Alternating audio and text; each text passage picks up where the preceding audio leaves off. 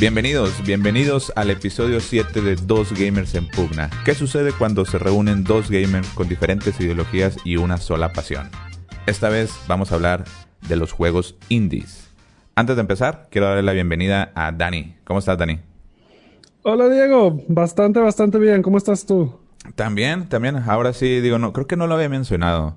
Pero digo, estaba en clases y ya terminé las clases de verano. Entonces tengo, tengo unos cuantos días para disfrutar de videojuegos, unos 10 o 10 o 15 días. Entonces, ¿Cuándo terminaste? El, este sábado, lo estamos grabando en domingo, el domingo... Ah, o sea, ayer. Sí, terminé el sábado. Ah, entonces espero que, el, que en el episodio de la siguiente semana tengas, tengas mucho que contar sobre, sobre lo que juegas. Sí, bueno, ahora estuve jugando un poquito, un poquito más. Bueno, eh, jugué, jugué ayer y hoy. Eh, digo, regresé básicamente a World of Warcraft, como había dicho. Y también reinstalé, porque tuve que desinstalar el Call of Duty Warzone. Lo tuve que desinstalar porque mis amigos era de que, de que ¿qué onda? ¿Qué onda? ¿Te armas, güey? Y así, días de la noche, que va sobre, güey. Y jugaba. y, me, y la verdad es que perdía mucho tiempo. Entonces, durante las clases de verano dije, no, lo tengo que desinstalar. Y ya lo acabo de instalar. Mientras estaba la última clase, estaba bajando el Warzone. ya listo. sí, sí, sí. Y ahorita me aventé unas, como unas dos horas o casi dos horas y media jugando y ahí ganamos una vez. Y, pues ya la verdad es que sí, sí, sí estuvo muy, muy chido jugar eso. Hay algo adictivo de esos de Warzone. Eh, pero tú, ¿qué onda? ¿Qué, ¿Qué estuviste jugando? ¿Algo nuevo o seguiste con lo mismo? No, seguí exactamente con lo mismo, pero ya terminé Deadly Premonition 2, que la ah. verdad es un poco decepcionante comparado con el 1. El 1 me gustó mucho, es un muy mal juego, pero aún así me encantó. Este, sí, Deadly Premonition es el que tú habías dicho hace tiempo que era como que de esos juegos malos que se hacen como que de culto, ¿no? Sí, es un juego malo muy, muy entretenido. Es un juego muy malo que no que no puedes evitar, o sea, o sea no puedes no amarlo. Tiene un carisma impresionante. Y el 2 este, no resultó acá a lo mejor. No, el 2 no. O sea, la historia sí está buena y tiene el mismo carisma, pero la verdad, el gameplay sí lo tiraron a la basura. No, no respetan nada tu tiempo. Y eso, eso, me, eso me frustró. No, sí. Eh, y más cuando no es un juego, o sea, si todavía, aun, cuando es un juego acá increíble y muy, muy bien hecho y todo, como que era cuando te hacen perder tanto tiempo, como que no está padre. Imagínate un juego que es así más, como que más de chiste o más de, de culto el de que, ah, está, está, malito. Entonces, no, pues claro que no. Sí. Como quiera, como quiera sí lo terminé. Y el próximo que tengo ya para reemplazar su lugar es, este, quedando con la temática de hoy, es Cave Story, uno, un juego indie. Cave Story. Sí, Cave Story. Cave Story. Yo digo, Cave Story tiene mucho tiempo, ¿no? Ese, ese, tiene mucho tiempo. Ese nombre. ¿Y que salió algo nuevo o...? No, de hecho lo vi en la tienda, o sea, lo, bueno, creo que fue, lo vi en la tienda de los vales de despensa de la compañía. como, como, tú, bien sabes, ya nos cambiaron la tarjeta de vales, entonces tenía que acabármela, entonces me metí a la tienda y, a ver qué juegos había y, y estaba Cave Story Plus, o sea que supongo que tiene contenido adicional para el Switch y justo ah. tenía saldo para comprarlo y esa es la verdadera razón de por qué lo adquirí. no, tú con tus RPG, la verdad yo esos no lo, no puedo darle tanto, o sea, duran mucho tiempo, pero pues ahí, nos dices a ver qué tal, qué tal está. Uh, Story creo que es más como un tipo Metroidvania de 8 ah, bits. Sí, sí, no, no, no es RPG, es como un Metroidvania 8 bits, creo. De 8 bits. Sí sabía que era con estilo acá, tipo Nintendo o de pixel art, pero pensé que era un RPG. Yo creo que nada más porque se veía medio... No sé, no sé por qué, pero bueno. Qué bueno que me dices que es tipo Metroidvania, entonces. Em, muy bien. Y el resto igual. Ghost of Tsushima y sigo jugando Fall Guys también. Oye, pero ya, Ghost of Tsushima ya, ya pronto van a salir los juegos de... de... Oye, eh, por ejemplo, Cyberpunk que va a salir, no lo ha retrasado, ¿verdad? Sigue siendo para... Para septiembre, ¿sí? Sigue siendo. Vamos a checar rápido. Vamos a checar porque ya viene. Sí, sí, chécalo. Porque ya viene Cyberpunk 2077, eh, que es los mismos que hicieron eh, The Witcher, o sea, eh, CD Projekt Red. Está súper esperado. noviembre, no septiembre, noviembre. Ah, hasta noviembre. Ah, Noviembre 19. Yo me pensé que había quedado que era en septiembre. Se me hace que lo atrasaron en algún momento. Sí lo atrasaron, no, no recordaba porque la verdad no no estoy tan hypeado como mucha gente con Cyberpunk. no, vas, a, vas, a, ser de esos de que, de que ah, como, como está muy hypeado. Ah, no, yo no. No, no, no, no, no, no, claro que no. Claro que esos, que, esos que nada más quieren dar la contra, güey. No, tampoco, tampoco. Sí lo tenía preordenado, pero al momento en el que anunciaron que iba a salir también para la nueva generación, para el Play 5 y el, y el Xbox Series X, cancelé el, lo cancelé para después cuando ya anuncien la preventa en, en el Play ah, 5. para tener físicamente el Para tener físicamente el del Play 5, sí. Ah, ya, ya, Sí, porque también viene Valhalla de Assassin's Creed, que ese sí lo voy a jugar. Y pues varios, unos cuantos más, ¿no? Entonces como que ya Ghost of Tsushima ya está muy de verano, ya, está, ya estamos entrando al otoño. no, ahorita es época donde no hay así grandes juegos que me interesen, entonces realmente estoy solo con ese, para jugar yo solo, estoy solo con ese y ahora con, con Cave Story, que pues ya tiene muchos años, y pues con amigos ahorita Fall Guys. Ya, muy bien. Oye, por cierto, digo, nada más antes de pasar eh, a lo demás, viste varias unas noticias, ¿no? De ahí de, de Nintendo. Yo no las vi, nada más vi en Twitter. Entonces, ¿tú sí checaste todo lo que anunciaron? Sí, sí, sí, sí, chequé todo lo que anunciaron. Fue por el 35 aniversario de Mario. Mm. Este, ahí subí el post con los anuncios en, en Instagram. Ah, sí. Está ahí cumpliendo, ya ves, ya le estoy más o menos agarrando. Ya, ya, ya. Ya nada más hace falta arreglar las fotos. De repente, de repente vi unas fotos cortadas, güey. ¿Qué pasó Oye, pero ¿por qué se suben cortadas? Yo, yo, las veía, yo las veía normal. Yo las veía normal. es que en, Instagram, en Instagram tiene que ser en cuadro, güey. O sea, uno por ah. uno que se vea acá más más hipster, güey. Sí, sí me di cuenta que las subí cortadas ya después cuando me metí a checar. Pero yo no sabía que se iban a cortar, o sea, yo las subí, las subí completas. ¿Y qué, qué, es lo que va a anunciar? ¿Qué es lo que va a, va a salir? ¿Van a sacar un remake de Mario o...? Son ports, son ports, pero así, digo... ¿No son remasters? ¿no? No, son ports, pero les agregaron el HD y la para que puedan ser ahí widescreen y todo. Ah, o sea, sí, se, sí se ven más limpios, y, o sea, sí, comparado con, con las consolas donde originalmente salieron, pero tampoco es la super gran diferencia. O sea, no es como, por ejemplo, este el Crash Bandicoot Insane Trilogy que lo hizo desde cero otra vez. Sí, eso, no, no, no, es así. Sí, eso es un remake o, eh, yo consideraría eso como un remake, ¿no? Porque usaron modelos 3D. Un remaster para mí es como el Zelda, el Zelda eh, Wind Waker eh, realmente sí mejoraron muchas cosas. No cambiaron las gráficas, pero lo hicieron HD, todo se ve mucho más. Es, un. Es, sí. sí. Y, va más por ahí. Y creo que este es entre, entre un port y remaster. Creo, creo que va más por un port. Simplemente lo ajustaron para las nuevas tecnologías. Sí, es eh, correcto. Y va a salir Mario 64, Mario Sunshine y Mario, Mario Galaxy. Exactamente. El 1, sí, es, Se llama Mario 3D All Stars, el, el juego. Este. Y va a ser edición limitada. No sé por qué ah, va a ser edición limitada. Sí, va a ser edición limitada. ¿Ya lo reservaste?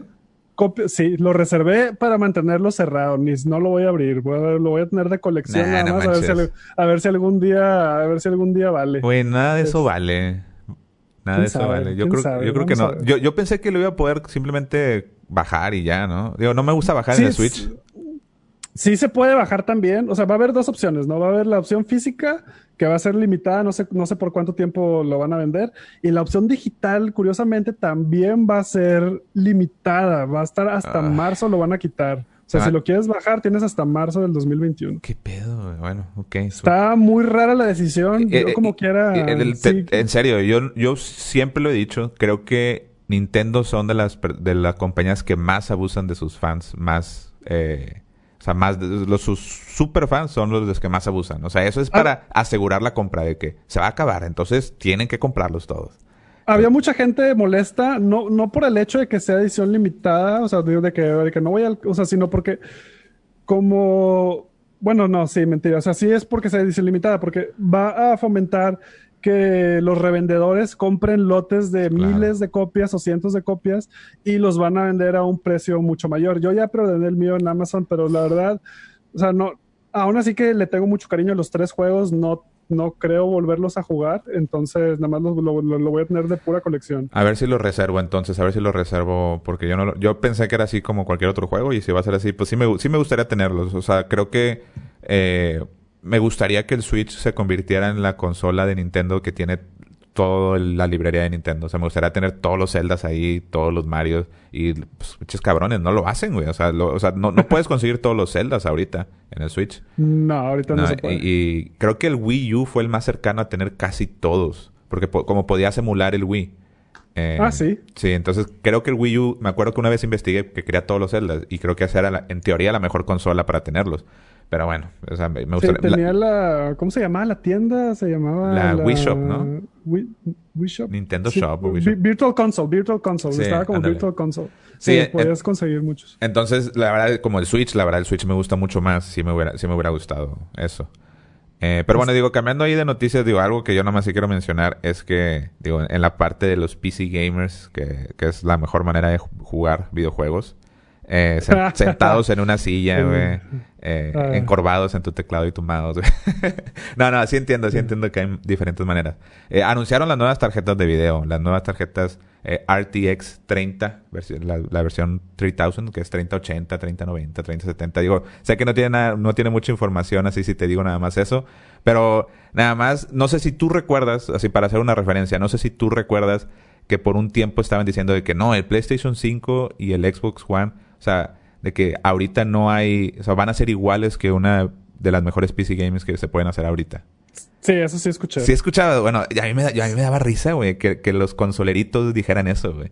De que Yo la que- verdad no tengo idea. O sea, No, no, me, sí. Me estás, me estás hablando en chino con tus chips tu- ultra resolución 30. No, no, no sé a qué te... Bueno, pero sí, sí sabes esa referencia, que no sé de dónde salió, alguien dijo, o sea, un representante de Sony o alguien de Xbox, alguien dijo eso. Entonces muchos de los fans así de consolas empezaron de que no, ya ves, no se necesitan consolas, que a PCs, de que estos van a hacer lo mismo y van a hacer 4K y hasta, y, y bla, bla, bla. Y ya anunciaron unas tarjetas de video que son de que 8K, 60 frames, eh, con, much- con inteligencia artificial para hacer el upscaling de, de muchas maneras. O sea, tiene demasiadas cosas. No me voy a ir a fondo, simplemente que estoy bien emocionado. Y sí me voy a comprar la 3080, que creo que va a costar, creo que está, está bien, está barata. Creo que está en 600 dólares o 700 dólares. o sea, eso es barato. O sea, eso es lo que va a valer. Eso es más caro que una consola.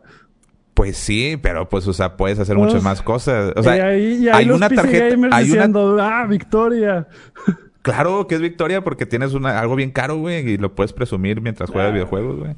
Es, es- hay, una, hay una tarjeta de video de 1500 dólares, la 3090, que esa sí es para cosas acá mucho más cabronas. Dije, no, no tanto así, no. 1500 dólares, no.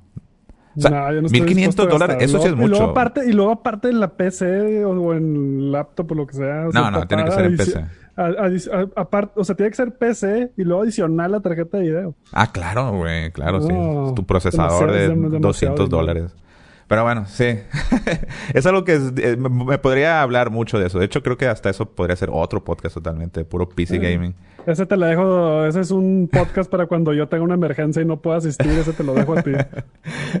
Así es. así es. No, pues bueno, digo, nada más quería ahí mencionar por lo menos las cosas más importantes que vi de los videojuegos esta, esta semana, que fue lo de Mario y lo de lo de Nvidia RTX. Ah, también 3000. salió, también fue el lanzamiento de Avengers y de Tony Hawk Pro Skater 1 Ah, y 2. es verdad. ¿Cómo les fue en calificaciones, güey? En calificaciones, Tony Hawk está teniendo muy buenas. Este, en Metacritic tenía como un 88, 89, más Ah, o menos. sí. güey. ¿Es, es- Sí. es el remake o remaster del 1 o del 2? o- Ese sí lo hicieron de cero. Ese sí lo, lo hicieron de cero. Ese sí lo hicieron los de, los de Vicarious Visions, que son los mismos que hicieron Crash Bandicoot Insane Trilogy. Ah, súper bien. Porque me acuerdo que le habían intentado hacer un remaster y había salido bien gacho. Sí. Y, y ahora ya lo hicieron y parece que sí tiene... Sí, por ahí vi que varios eh, lo, lo andaban jugando, varios de mis amigos. Eh, yo, yo la verdad, a mí siempre me gustó la música y siempre lo jugaba con mi primo, pero yo siempre fui malito. O sea, me di cuenta que, que no era así como que algo que me gustara tanto jugarlo mucho tiempo. Yo nunca lo tuve. Me gustaba mucho la música, eso sí. Entonces, no... Mantuvieron el soundtrack. Es en serio. Mantuvieron Ah, el soundtrack. Creo que solo en- entre los dos, creo que solamente hay cinco canciones que no pudieron obtener por, Uh. por temas de licencia. Pero, o sea, dicen que las principales, que son, o sea, las que realmente la gente quería, sí Ah. están ahí. Sí, yo, yo- eso, es, eso es lo que más recuerdo, así, eh, la época secundaria, eh, Diego bien ponqueto, güey, escuchando esas roles, estaba con madre. Con tu Mohawk. No, tanto así, no, no, no mi, mi mamá no me dejaba ser tan ponqueto. Eh, y Avengers, el otro fue, fue Avengers, ¿no? El otro fue Avengers, que está teniendo calificaciones de 7 más o menos. Ay. O sea, las críticas comunes son que tiene buena historia, dura unas 10, 11 horas más o menos. O sea, tiene momentos muy buenos en cuanto a la historia en sí. Pero gameplay repetitivo y este y que intenta ser como Destiny y que en ese punto, o sea, como que para que dure años, pero como que en ese aspecto falla, como que el gameplay no es lo suficientemente fuerte como para, para mantenerlo activo tanto tiempo. O sea, ya veremos si, si con DLCs este, y actualizaciones pueden ahí mejorarlo un poquito, pero a como están las cosas ahorita, como que no se ve, o sea, yo a lo que he escuchado, no lo puedo decir por experiencia, me esperaría tantito a, a, una, un descuento o a que ya esté lo suficientemente actualizado para que valga la pena. Sí, digo, digo, nada más para que sepan, o sea, eso es lo que hacemos nosotros, güey. O sea, nosotros así como, pues, como gamers, o sea, no, pues, no, no, andamos comprando todo, ¿no? O sea, tenemos que tomar decisiones de qué vamos a comprar y todo. Eh, eh, tomar decisiones de qué es lo que vamos a decir comprar. Entonces, siempre checamos, cuando decimos de que, qué calificación tiene, estamos hablando de, de una página que se llama metacritic.com. Bueno, esa, esa, es la que, la que checo yo, meta, metacritic.com, que ahí se viene, es un conjunto de todas las páginas de internet y, y, las páginas más importantes tienen más, un poquito más de valor en, en su ponderación, porque no es un, no es una, un promedio tal cual. Hacen, hacen un valor ahí importante, un multiplicador, y, y, juntan todas las calificaciones y ahí sale el Metacritic, ¿no? O sea, que cuál es la calificación ya en conjunto de todas las páginas de internet. Y por eso siempre digo, ¿qué calificación tiene? Y es una referencia, no, no, es, no lo es todo. Eh, ya ha habido juegos que tienen muy baja calificación que a mí me han gustado mucho, otros que tienen muy altas y a mí no me parece para nada, como The Last of Us, por ejemplo. Eh, un buen ejemplo. Es un buen ejemplo, The Last of Us 2. Entonces, pues sí, digo, nada más. Yo creo que Avengers yo voy a pasar. Yo cuando jugué el demo no me gustó tanto, se me hizo medio repetitivo. Sentí que era muy, disculpen eh, que somos regios, pero el money grab o el de que como que quieren sacarte dinero nada más. Eh, con muchas microtransacciones y de que vas mejorando armaduras y todo, que como que siento que no tiene nada que ver, pero pues quién sabe, a lo mejor me, a lo mejor me cambio de opinión ya viendo un poquito más de, gameplay natural del juego, no tanto promoción. Em, pero muy bien, digo, eso es más o menos ahí lo de las noticias. Eh, antes de pasar al tema, quiero nada más mencionar que muchas gracias a la gente que nos ha comentado. Eh, por ahí nos pueden contactar eh, en, la, en Twitter, en Instagram y en Facebook como Dos Gamers en Pugna. Y también por mail nos pueden eh, mandar mail a dosgamersenpugna.gmail.com. Que de hecho, yo no chequé. Si quieres, puedes decir alguno. De, obviamente, en los comentarios de, de, ah, mientras, mientras checas el mail, mientras checas el mail, yo te digo los comentarios que tuvimos este, durante la semana. Yo creo que Twitter fue la red social que tuvimos más activa. A ver, a ver. ¿Qué hubo, qué hubo por ahí? Sí. sí, sí, sí me di cuenta. Sí nos falta por ahí un poquito de poner el post así publicado completamente. Eh, ah, sí tenemos un, uno de, de, los top indies, ahorita lo vamos a decir. Eh, sí, sí, nos falta por ahí todavía mejorar. En Facebook es donde no hemos puesto nada más que lo que se repostea de Instagram.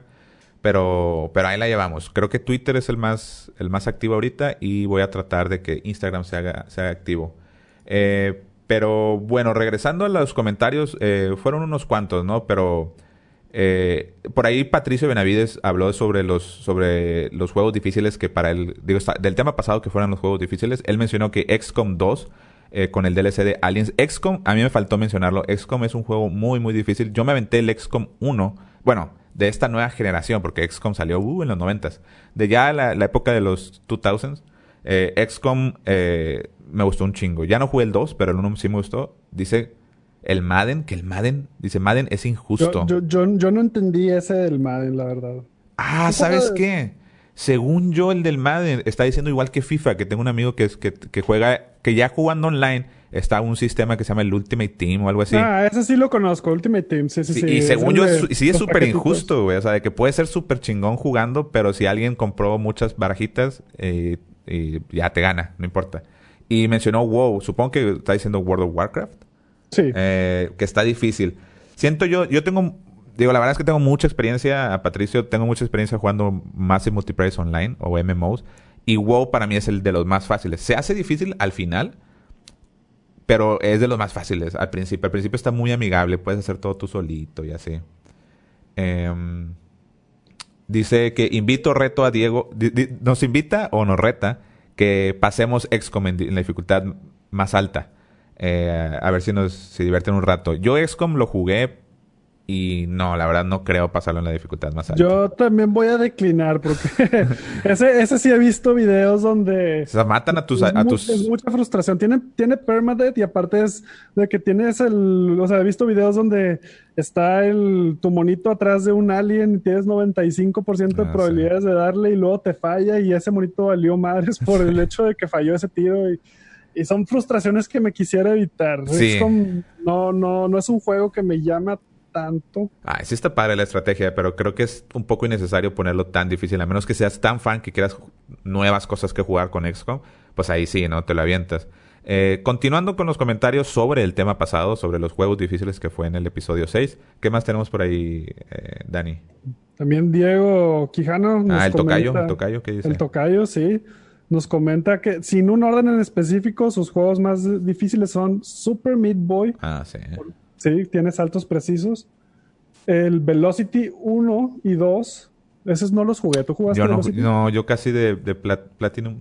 ¿Es de Platinum? Ah, pues dice Platino de No. Velocity. Ah, el Platino No, de Velocity. sacó, el plat- sacó el platino de Velocity. No, yo no jugué Velocity. Yo tampoco. Eh, por ahí tiene otro que se llama los Bullet Hell Plat- Platino de Rosgon o en Difícil Fury. Ah, ya, es que él menciona sacar esos platinos es- está súper difícil. Eso es, un- Mm. eso es una buena manera de meterle algo de dificultad al juego sin necesidad de cambiar la dificultad, donde te ponen retos. Te ponen retos para sacar achievements o sacar los trofeos de play.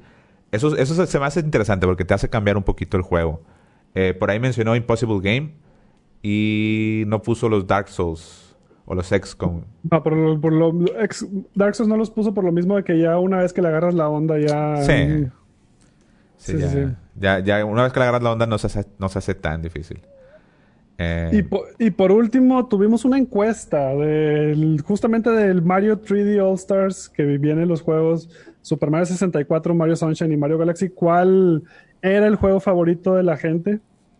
Y en sorpresa acabó siendo empate entre Mario Galaxy y Mario 64. Nadie le dio amor más que un 7% a Mario Sunshine. Mario yo, Sunshine. Pienso que es, yo pienso que sí es un buen juego. Merece, Nah. un poquito más, merece un poquito más de amor, pero No. sí entiendo que sí entiendo que sea el, el, el que la gente quiere menos. No, no, no. A mí el Mario Galaxy, yo me acuerdo. O sea, es que también es eso. O sea, yo me acuerdo. Mucho para mí tiene que ver el momento en que lo jugué. Y fue momento de lanzamiento. Estábamos, no hubo nada de Mario, o sea, desde Mario 64. O sea, porque la verdad tienes que pensar que cuando salió Mario Galaxy, después salió Mario Galaxy 2. Y luego salieron los Super Mario 3D. Como que ya empezaban a salir más seguido. En ese tiempo no hubo nada, güey.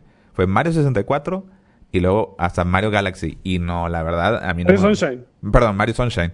Y la verdad a mí no, no me gustó tanto. En, bueno, casi nada el Mario Sunshine. El Mario 64 es el que debe de ganar como el mejor de esos tres. Mario 64, no manches. Influido por la nostalgia, influido por la nostalgia. Claro que no, güey. O sea, No, no. ciento, ¿cuánto, ¿cuántos 120 estrellas eran? 120. Sí, eran 120. 120 estrellas y luego subir al, a- al, al castillo para ver a Yoshi, güey. O sea, a- aventarte en la, en, en el- en la nieve, eh, tirar el pingüinito en la nieve. Todo eso yo lo hacía de chiquito, güey. O sea, es el mejor, güey. Es el mejor, el Mario 64, güey. La verdad, ningún, ningún otro le llega al Mario 64. Tal vez... Yo s- el solo porque no tengo cuenta personal, solo porque no tengo cuenta personal de Twitter y como, como el que posteó la, la encuesta, yo no podía votar, pero si no, yo hubiera votado por Mario Galaxy. Especialmente por Sí. la música tan excelente que tiene orquestada.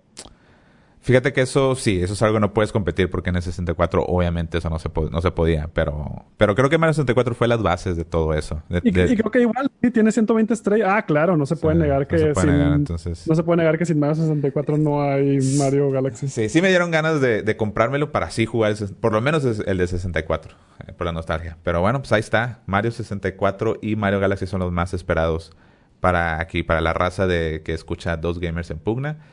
Digo, les recuerdo, síganos ahí en Twitter, en Instagram y en Facebook, Dos Gamers en Pugna, dos es con número, y nos pueden mandar mail también a, a dosgamersenpugna arroba gmail.com. Muy bien. Yo creo que con eso, con eso que mencionas de la música, yo creo que por ahí podemos empezar ya con el tema, ¿no? ¿Cómo ves? El tema de los juegos indies. Ah, vamos Eh, a darle. Digo, nada más porque mencionas lo de la música. Para mí, los juegos indies, algo muy.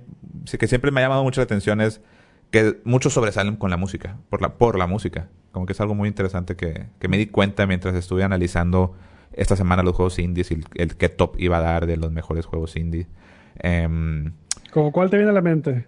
eh, vienen varios, por ejemplo, eh, Bastion. Bastion para mí es un juego indie con, o sea, que la música y el diálogo que tiene uf, lo, lo define de una manera espectacular, güey. O sea, esa música, esa- y es algo que no creo que no habíamos visto, eh, cómo interactúa la, la, voz de la persona, de, de ¿cómo ya no me acuerdo cómo se llama, pero la voz principal del juego de Bastion, que es un juego que salió en el Xbox 360 eh, me acuerdo todavía, no sé si tú recuerdas que antes el Xbox promocionaba mucho los juegos indie y había un verano que se llamaba Summer of Arcade. Eh, y es en la época del 360. Y ellos les pagaban a exclusividad para que salieran en verano y los promocionaban bastante. A juegos como, me acuerdo que fue, por ejemplo, Bastion, me acuerdo que Braid también es otro, Limbo, por ahí unos cuantos juegos indies que definieron mucho eh, esa época que salieron en Summer of Arcade, que fue, fue un momento muy, muy, eh, eran momentos muy padres en el Xbox 360, yo me acuerdo, en esos veranos que no había nada de juegos y sacabas puros juegos indies bien chidos. Sí, Em. tenían exclusividad por un tiempo, sí lo recuerdo. Ya después creo que todos esos acabaron saliendo para ya las demás consolas. Sí, lo importante es que salió en el Xbox primero. Nada, no es cierto. Sí, yo, yo no tuve Xbox Sí, yo- yo 360. sé, por eso lo Sí, digo, ya güey. sé, ya sé. Entonces, Bastion y Braid no los jugué. Uh. Braid, sí- Braid anunciaron un remaster. Acaban de anunciar un ¿Acaban de remaster para, Ah. para Play 5. Sí, anunciaron el remaster de Braid. Sí. Y sí me interesa jugarlo, por lo mismo de que he escuchado que es de los mejores indies. Sí. Bastion nunca lo jugué. Mira, Bastion es un juego que utiliza el método, es más o menos el gameplay es como Diablo, como Diablo 3. Entonces es divertido, no realmente no hace algo tan innovador en cuanto al gameplay. Lo que está muy innovador es cómo te cuenta la historia, la música y las- la actuación de voz. Eso es lo más chingón del juego, aunque aunque su gameplay es muy bueno, simplemente no está haciendo algo totalmente novedoso. En el caso, digo, eso lo puede, este, este juego, el, el Bastion, yo sí se lo recomiendo. Lo pueden conseguir, creo que está en Switch ahorita, güey. Creo que Sí, está, creo que en, ya está en todo. está en todos lados. o sea, está- sí sé que está en Play 4, bla, bla, bla, Xbox One y todo, pero creo que está hasta en Switch. El Braid, ese es el que no sabía, según yo nunca habían sacado nada nuevo, o sea, de que remaster o para nuevas generaciones. Braid, yo creo que Braid es el juego que, con el- que empezó con el éxito de juegos indie, güey. O sea, ¿cuándo iniciaron los juegos indie? ¿Cuándo, ¿Cuándo crees tú que puedes decir? O cuándo tú te enteraste, más que nada así más personal, ¿cuándo tú te enteraste de que, ah, juegos indies? Porque antes era puro Mario y Zelda, güey, y, y FIFA y Street Fighter, Contra. Sí, yo creo que salí, yo me enteré de los juegos indies en la generación del Play 3. Sí, igual Sí, del 360. Play 3 y Xbox 360, sí. Braid definitivamente fue de los primeros. Totalmente pero yo de sí, me, yo, yo sí, yo sí me tardé en entrar a los juegos indies. O sea, yo creo que Braid salió en el 2008. Sí, para mí eso es el nacimiento de los juegos indie. Obviamente, digo, si nos vamos a ir así muy a fondo, pues están los... o sea, bueno, tal vez me estoy adelantando. ¿Qué es un juego indie, güey? ¿Qué es un juego indie? Oh, bueno, sí, pero ¿sabes, que no te estás adelantando, al contrario. Siento que nos, nos tardamos en explicar para empezar qué es un juego indie para nosotros. Sí, claro. Un juego indie es un juego que tiene un pequeño equipo de desarrolladores y que no tiene el financiamiento de un publisher AAA. Sí. Básicamente, siendo un AAA juegos como God of War, Zelda, este, Last of Us. Sí. No, es un mucho más pequeño, es independiente, similar a películas independientes, ¿no? O sea, que están fuera de Hollywood, bueno, es igual aquí con los juegos, fuera de compañías grandes como Square, Konami, Bethesda. Sí, exactamente. O sea, no tienen un publisher, aquí sería como que una, editora, sería la palabra. Eh, por ejemplo, les puedo dar mu- muchos ejemplos. O sea, eh, en el caso de Bungie, Bungie son los que hacen Halo.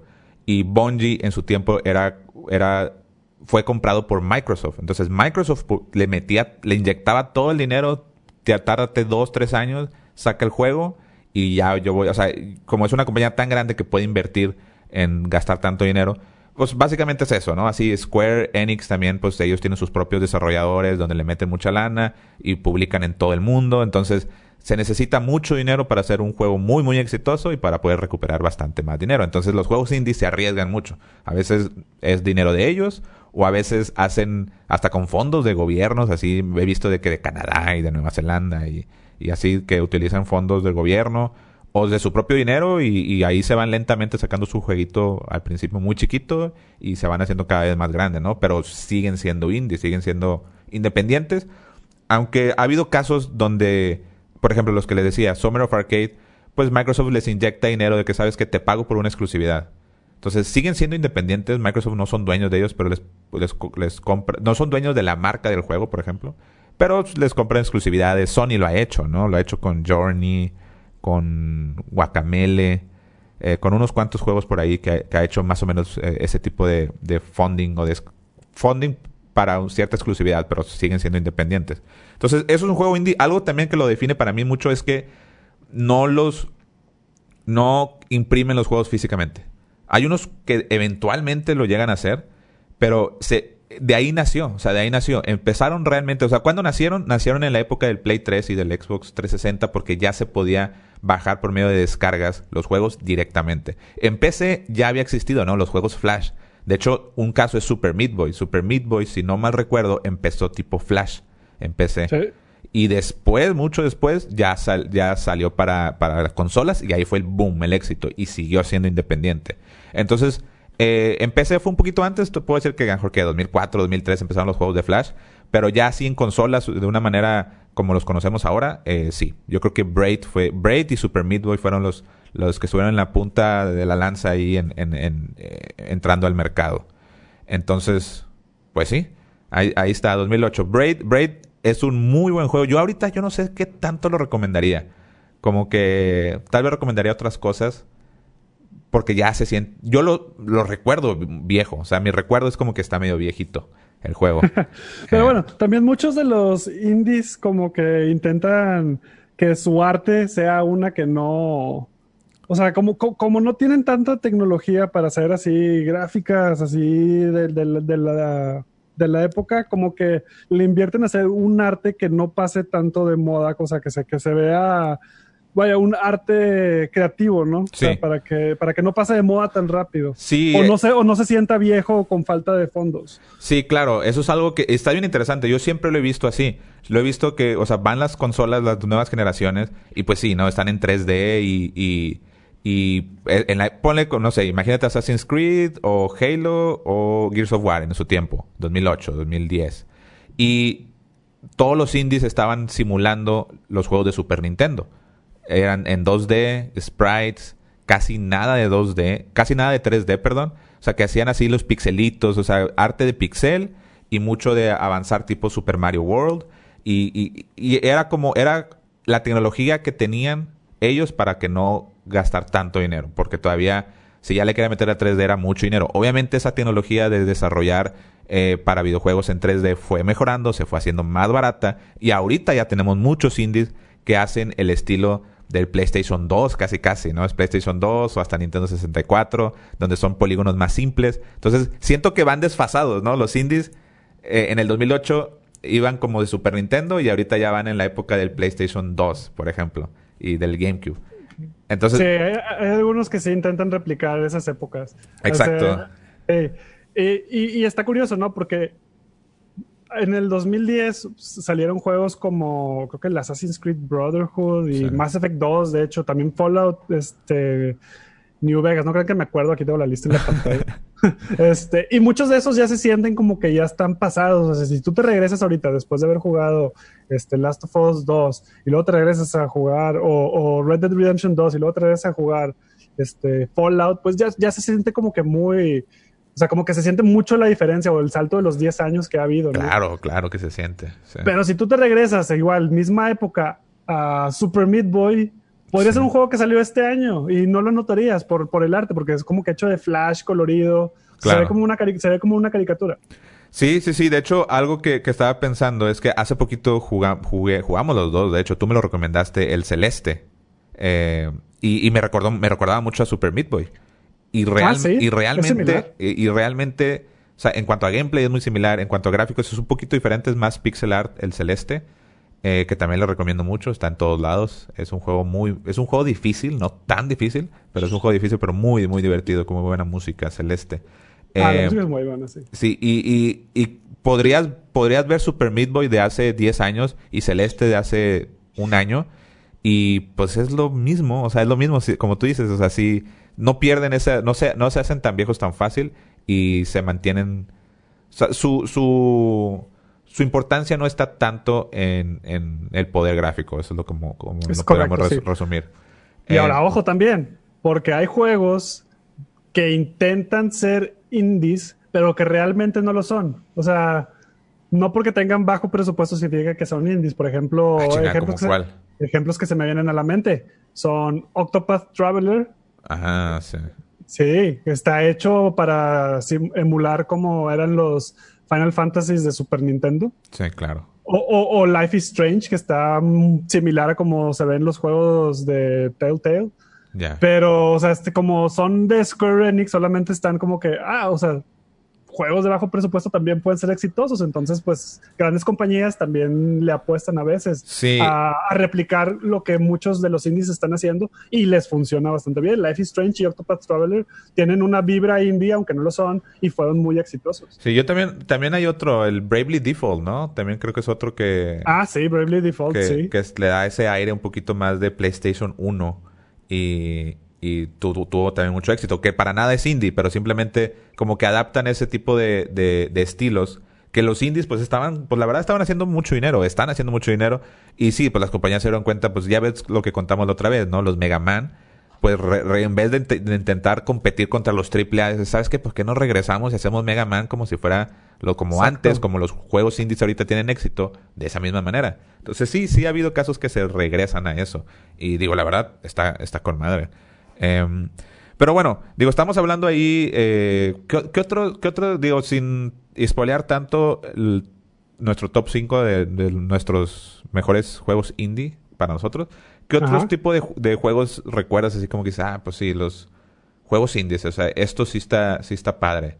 Eh, yo había mencionado Darkest Dungeon, que es un juego también totalmente indie la, semana pasada y, es un muy buen juego. Em, hay, hay, uno que tiene muchos fans, que eh, todo ese sistema de, de, que avanzas hasta morirte. Eh, ah, sí, los roguelikes. como los roguelikes. Yo, yo me acuerdo mucho de FTL o FTL, que es de Faster Than Light.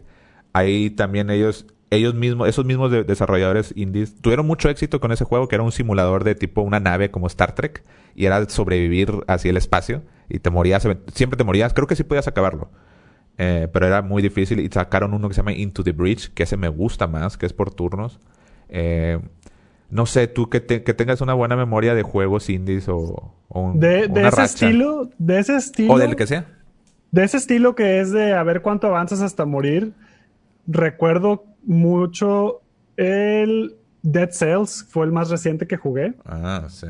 Sí, Dead Cells tiene, un tiene gameplay muy bueno. Está en, Switch, está en todos lados también. Creo que está en todos lados. yo lo jugué en Switch. E, de hecho, ese en me general, Perdón, nada más. Ese me recordaba como Ninja Gaiden de Super Nintendo. Es parecido, ¿no? Es parecido. Sí, supongo que es parecido. O sea, sí tiene plata. Creo que no tiene de que. Bueno, no, sí. Sí tiene que bottomless pits y todo, pero es, es no solo es un arma, sino de que puedes hay muchos estilos de juego. O sea, si usas la espada es muy diferente que si usas la lanza. Sí, pero avanzabas tipo, Ninja Gaiden, eres un ninja, ¿no? Que te sí, avanzabas rápido. Ninja Gaiden y puedes este, escalar las paredes y todo. Sí. Este, sí está padre, está muy difícil también. Bueno, o sea, cada vez que lo vas pasando, la próxima se va haciendo más difícil. Llegó el punto donde yo ya no pude pasar después, creo que de la tercera vez.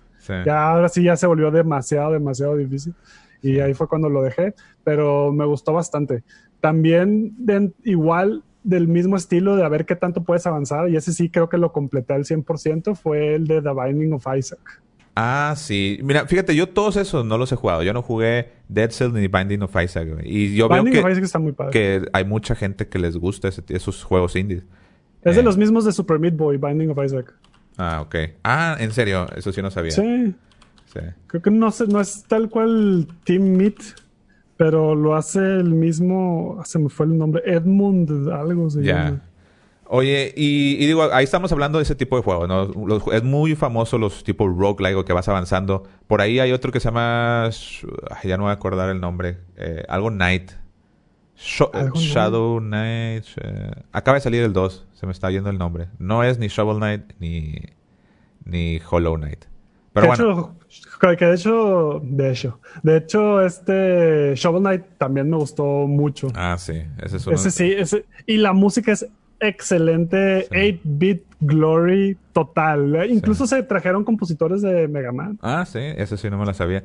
No sabía. Oye, pero por ejemplo, otro también que sí, sí- otro tipo de juegos que, que no es pues, para la gente que si recuerda, tipo los juegos de Metroid o los juegos de Castlevania, es un est- estilo de juego, es un estilo de juego que le llaman ya Metroidvania, que es donde tienes a tu personaje, eh, casi no tiene habilidades y, y, vas, a- vas descubriendo el mapa de una manera eh, abierta, digo, en 2D, ¿no? Pero abierta, o sea, puedes ir para arriba, para abajo, izquierda, derecha, sin, y re- te regresas y todo, y vas mejorando tus armas y vas avanzando y terminas el juego, ¿no? Vas explorando. Ese tipo de juegos se hizo muy famoso en la era del PlayStation 1, en el Super Nintendo. Y, y la verdad es que los indies lo trajeron de una manera bien cabrona. O sea, la verdad, muy, muy bien. Eh, hay varios juegos que a mí... O sea, yo no te puedo decir que he acabado todos esos, esos juegos. Pero yo te puedo decir que a mí el Hollow Knight es un juego tipo Metroidvania que a mí me ha gustado... O sea, me, me gustó mucho el arte y, y lo difícil que está. Como que también mezcla un poquito... No sé por qué me recuerda a Dark Souls. Pero con Metroidvania el... Desde el, inicio, Knight. lo resco- desde que estaba saliendo el juego, o sea, que salieron los reviews iniciales, lo estaban describiendo como un como un Dark Souls 2D. Supongo que es más como por el como por el ambiente, ¿no? Sí. La temática, o sea, como que tan que como es muy como ambigua la historia, tú la tienes que ir descubriendo con el ambiente y, y también que por el hecho de que está difícil. Sí, Creo yo- que cuando pierdes Sí. pierdes también tu experiencia, pierdes ¿no? tu, tu, tu- lo, lo blanquito. tu- sí. Sí, lo que vas coleccionando. Como tipo, como, tipo como la- las almas de Dark Souls, ¿no? Sí, o sea, Eh, también tiene ese aspecto similar. ¿Qué, qué otros juegos recuerdas de los que los indies trajeron ese estilo en Metroidvania que te hayan gustado mucho, güey? ¿Qué recuerdas por ahí? ¿cuál- Metroidvania es muy un chorro. O sea, yo de, de los Metroidvanias de los indies jugué jugué el Guacamele 1 y 2. Ah, sí, Guacamele 1 y 2. Yo esos tampoco los he jugado, güey. O sea, siento que me ha faltado jugar indies. No soy tan, tan fan de los indies que me, me ha faltado ese. El 1 de Guacamele ten- tuvo muy buenos reviews y todo. El- tanto el 1 como el 2 tuvieron muy buenos reviews. El 1 lo jugué y no sé por qué en su momento no me encantó. Sí. El 2 me tardé mucho en jugarlo. Fui algo escéptico, pero la verdad me divirtió bastante. Está muy chistoso, ¿cómo se llama? El- la historia, o sea, la verdad da mucha risa. Tiene, o sea, está muy bien escrito el juego Ah. y tiene muchas, muchas referencias a México muy divertidas. De hecho, hay un, un traje de Jorge Campos. ¿En serio? Sí. ¿Y lo desarrollaron alguien en México? Ese, ese juego. Creo no que, estoy creo que seguro no. si lo desarrolló alguien de México. No, Bueno, no, es que en Estados. Unidos pues ya hay muchos mexicanos igual. O sea, de seguro sí. sí participaron mexicanos en el Sí, equipo sí, de desarrollo, pero no es una compañía mexicana la que lo desarrolla. Sí, de hecho, eh, el, el Dead Cell lo consideras Metroidvania con roguelike o no tiene.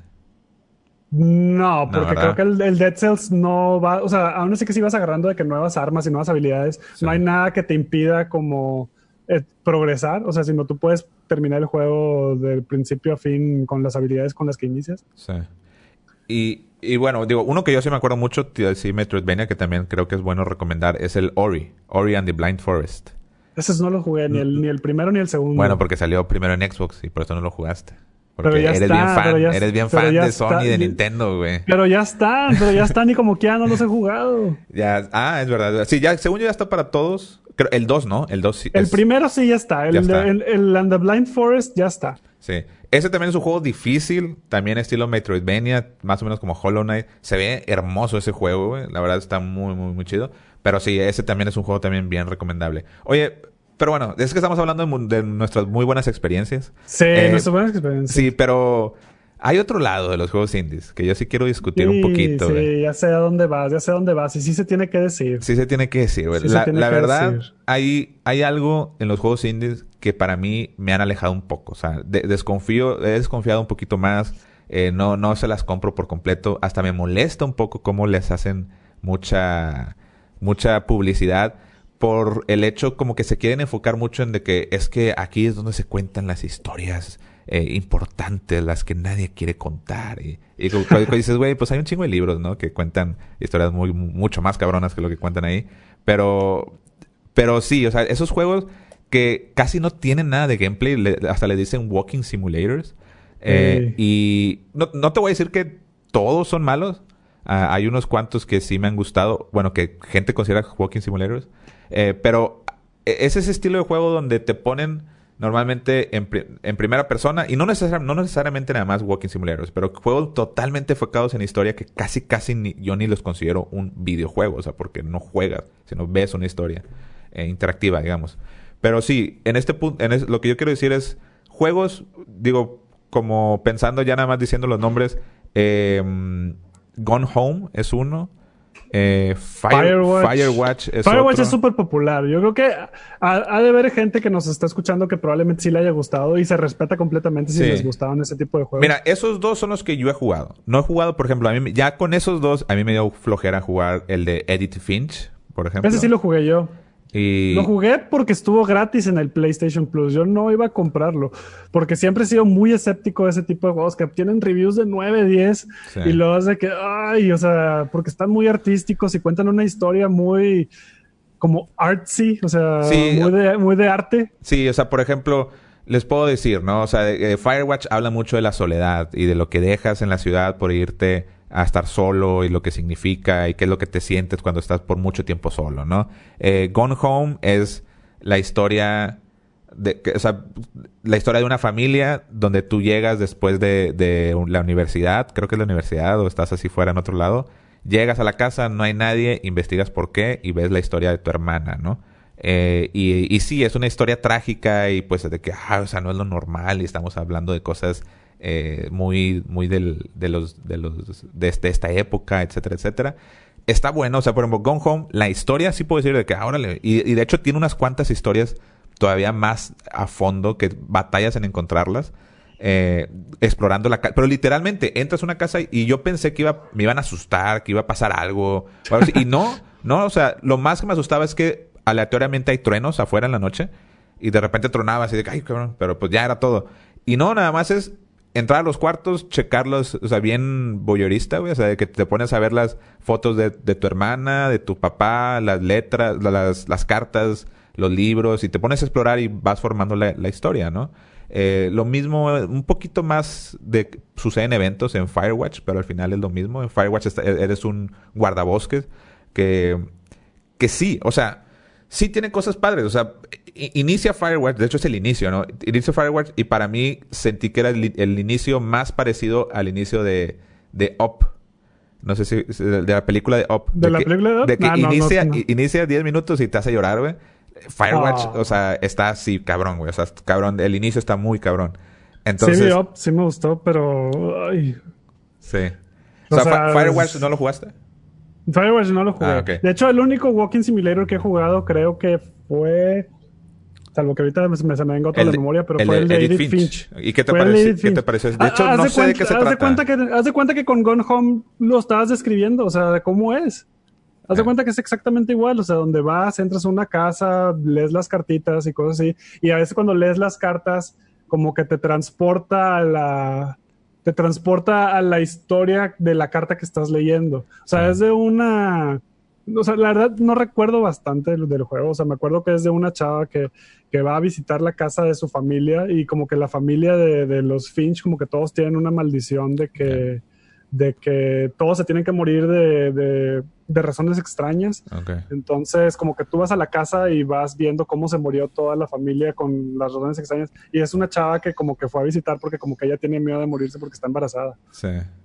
Sí, este sí o sea, sí, sí tiene como que tal vez manejan historias un poquito más pues entre realistas o de más de emocionales que, que los videojuegos, ¿no? Que a lo mejor son más de disparos, aunque sí hay videojuegos, The Last of Us definitivamente lo hace, ¿no? Maneja cosas muy serias y muy emocionales.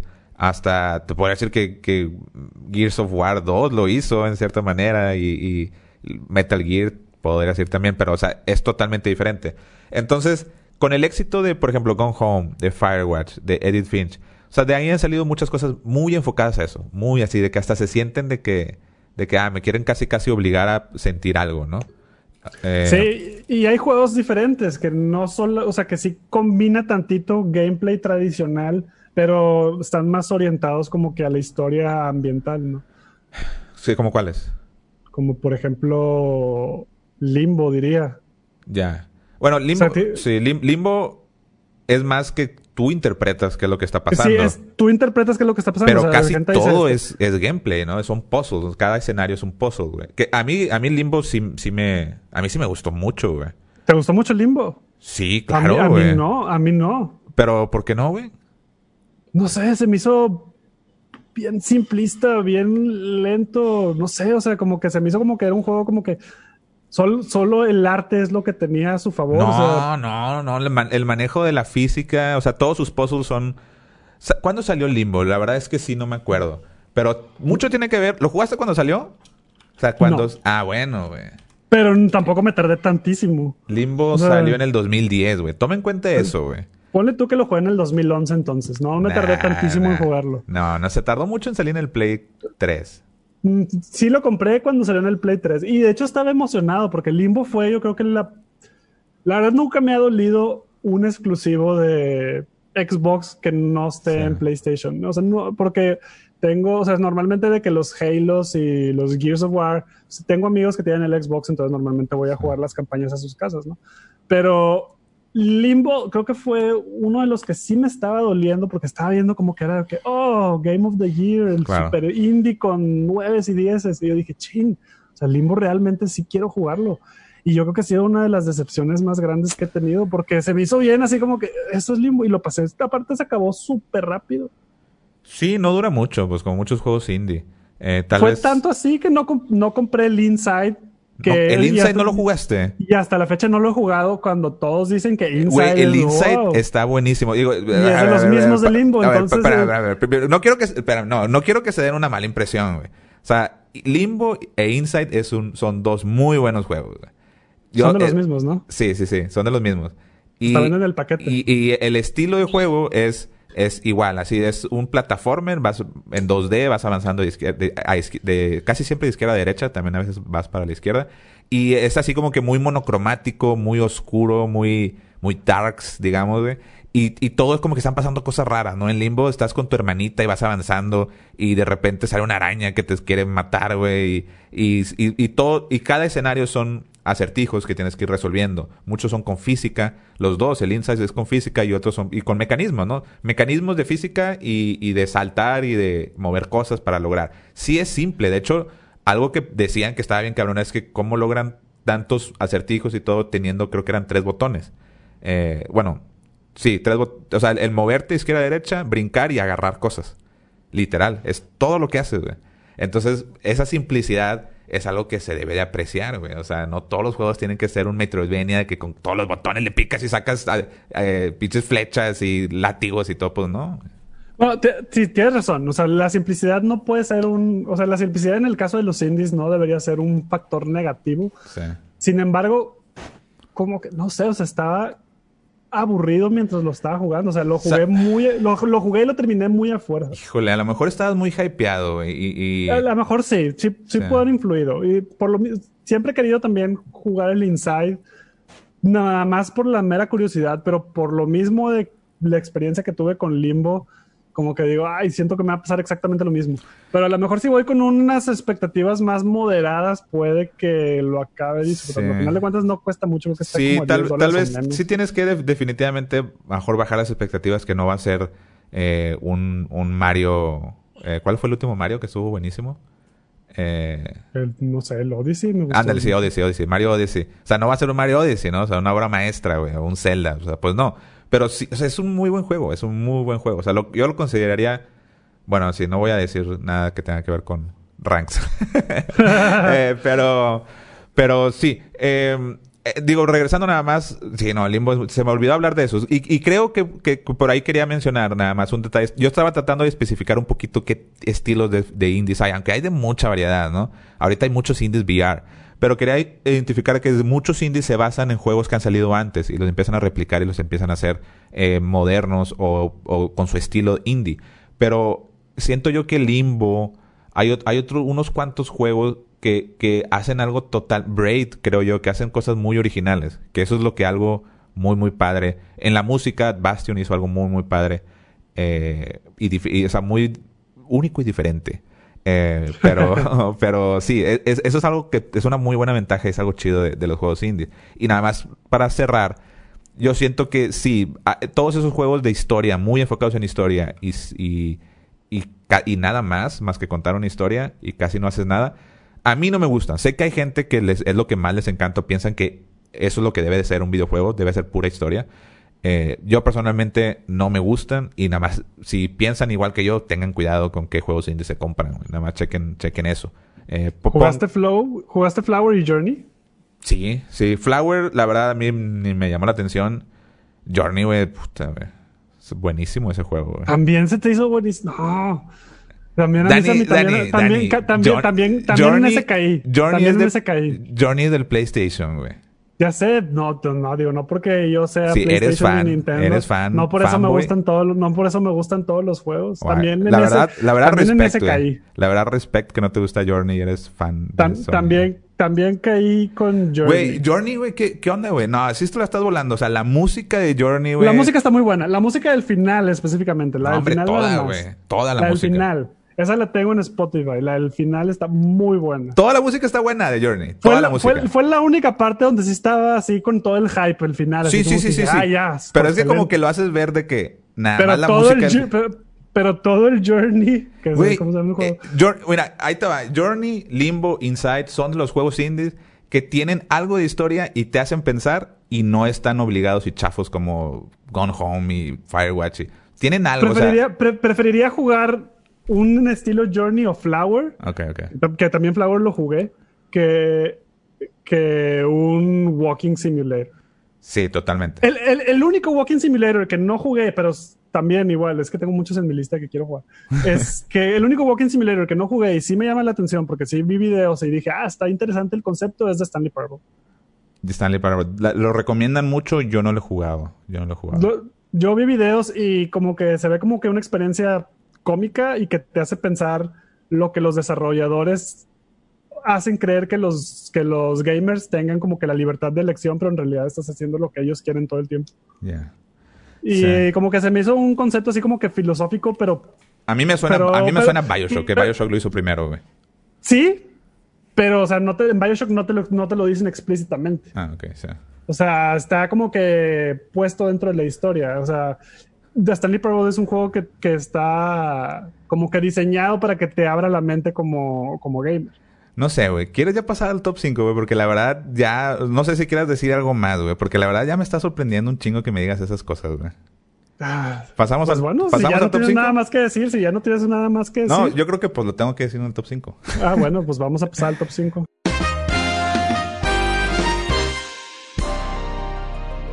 Como todas las semanas, ¿quién empezaba? eh, creo que esta vez yo voy a empezar. Ok. O tú, no sé. O güey. yo. No, creo que me toca a mí. Creo ¿Te, que me toca a te mí. toca a ti? Ok, va. Creo, creo, creo. Está bien, sí, te toca a ti. Tú, yo quiero, quiero que tú empieces, güey. Ya me Creo prendí yo con esto, güey. Ay. A ver, ve- veamos. La, la verdad, fue un top 5 muy difícil. O sea, metí en el pool así. O sea, se- normalmente siempre agarro, o sea, que los juegos y los meto al, al- a mis notas así, a lo güey, así que tas, tas, tas, tas, tas. Y luego de ahí, de ahí voy sorteando. Y batallé bastante. O sea, sí le Sí. estuve moviendo mucho. Sí, fue, fue, fue muy difícil. Yo hice el mismo proceso y sí, esta vez... Yo lo que sí es que yo nada más fue... O sea, empecé a ver también de que, a ver, ¿qué es lo que ponen? Que son los top. Y hay muchos juegos indies que yo no he jugado. Muchos. Entonces, la verdad, más en la última época, en la época de Play 4, yo no he jugado casi tantos. Entonces, yo decidí poner nada más los que he jugado. Entonces...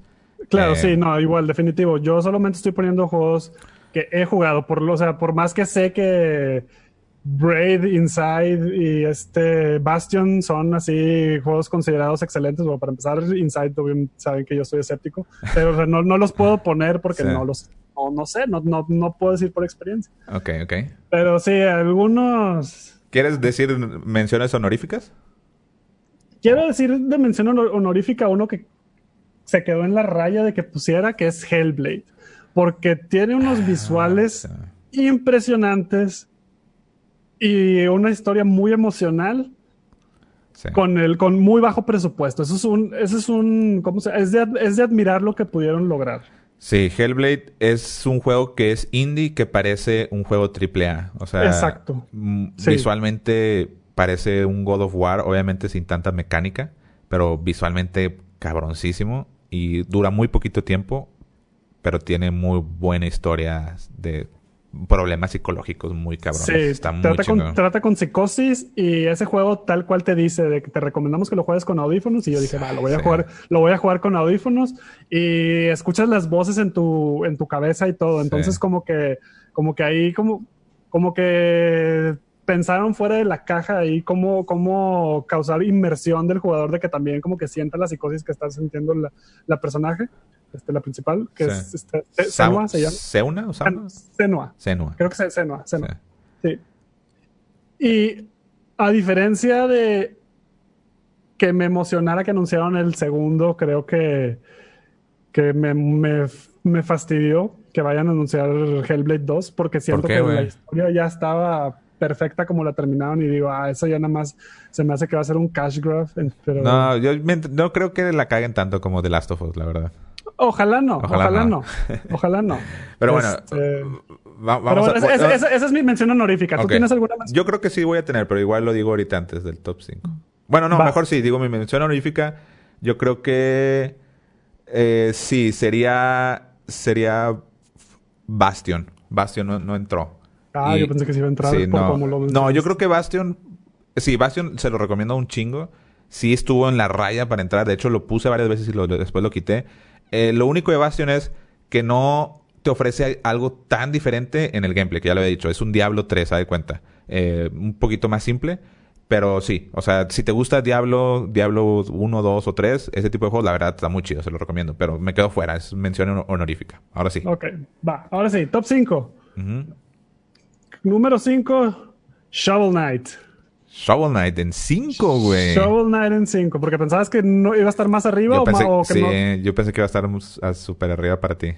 Sí, es, es muy bueno, la verdad, Shovel Knight, pero bueno, después voy a explicar por qué. en- por- obviamente voy a explicar las razones de por qué los demás van a estar Ok, ok. este, en 4, 3, 2 y 1. Sí, pero, si quieres Knight, contar un poquito de Shovel Knight, güey. O sea, está, o sea, Shovel Knight empezó como un Kickstarter. ujú.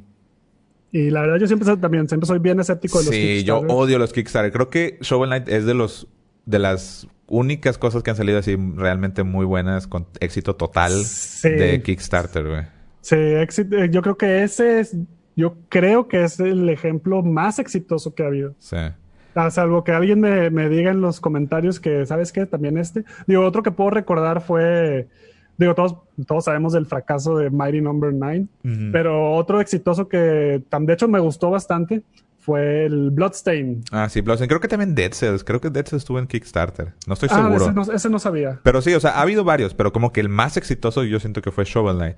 Y sí, la verdad, uf, buenísimo ese juego, güey. Shovel Knight, incluso yo pensé que, que ese pudo haber llegado a ser personaje de Smash Brothers. Sí, había muchos rumores. De hecho, hasta hubo... Había muchos rumores y sí, Sí. te la creías. Sí. O sea, y ese juego, bueno, en general me gustó mucho porque tiene un, ¿cómo se llama? Más o menos, o sea, tiene una combinación de lo mejor de todos los juegos de la era del NES y SNES. Sí. Sí, o sea, tiene elementos de Mega Man, tiene elementos de DuckTales. DuckTales, güey. A mí lo que me convenció fue DuckTales, güey. Cuando, Sí. cuando, cuando dijeron, eh, digo, el- es El un juego... Pogo. El Pogo. El Pogo era... DuckTales era de Super Nintendo. No, de... no, del Ni- NES. ni- del NES, del NES. del NES, de Capcom del NES. Del NES, sí. Eh, el DuckTales, cuando tiene un, tenía un pogo donde iba saltando y pegándole a los monitos. Y el shovel, literalmente es una shovel, es una, una pala Una para, pala. para levantar eh, tierra. Y eso lo utiliza como si fuera un pogo stick. Entonces está con ganas, güey. O sea, cuando yo vi esa parte de tipo DuckTales, me convenció, güey. Me convenció. Y aún así, lo que mencionas, ¿no? Tiene muchas cosas de Mega Man y cosas muy buenas, ¿no? Sí, la música excelente. O sea, Ah. no, no todo. Tiene de, de compositor invitado a, a compositores de Mega Man. Mm. No, no, o sea, pero son como dos nada más. O sea, Sí. pero independientemente, o sea, yo creo que las más, las canciones más fuertes, o sea, más fuertes en cuanto a las mejores, no son de los de Mega Man. Sí. Se llama Jake Kaufman, el compositor. Sí, de hecho, Es- yo tengo una en, su- en el playlist, no, en mi playlist de gaming, no puede faltar unos mix que han hecho ahí la, la raza en Spotify de, de Shovel Knight. Están con ganas, güey. O sea, muy, Sí. muy chingón esas, esas rolas. Ese juego lo tuve una sonrisa en la cara, yo creo que de principio a fin. Sí. En ese tiempo no digo, salió para Wii U, fue el primero que salió. Y le saqué todos los achievements, entre comillas, que, que están dentro del juego, porque pues Nintendo no tiene achievements o trophies. Sí. Este. Y aparte agregaron contenido adicional gratis durante varios años donde agregaban campañas nuevas que, que, que, o sea, ahora, puedes jugar como tal personaje y, y, cambiaba completamente el juego de cómo lo jugabas. Sí, tenía como, hubo como tres DLCs, ¿no? O dos, no me acuerdo. Sí. Eh, sí, sí, la verdad, o sea, si recuerdan juegos como Mega Man, como DuckTales, en general, no sé, yo hasta podría decir un poquito como Ninja Gaiden, como Castlevania del NES, o sea, tiene muchos detallitos, o sea, es un juego, es, es, un juego que te pega la nostalgia y aún así aunque no supieras nada de la nostalgia de la época del NES, es un súper buen juego. Super Por sí solo es un súper buen juego, exactamente. Pero con el factor de la nostalgia. Sí, no, te está pega mucho más, cabrón. Y está para Switch. Creo que sí, ¿no? Sí, ya sale para Switch. Sí, está, para, está para, todo. Play, Xbox, Switch, PC. Eh, muy recomendado. Top 5 el tuyo. Top 5. ¿Quieres decir algo más? O...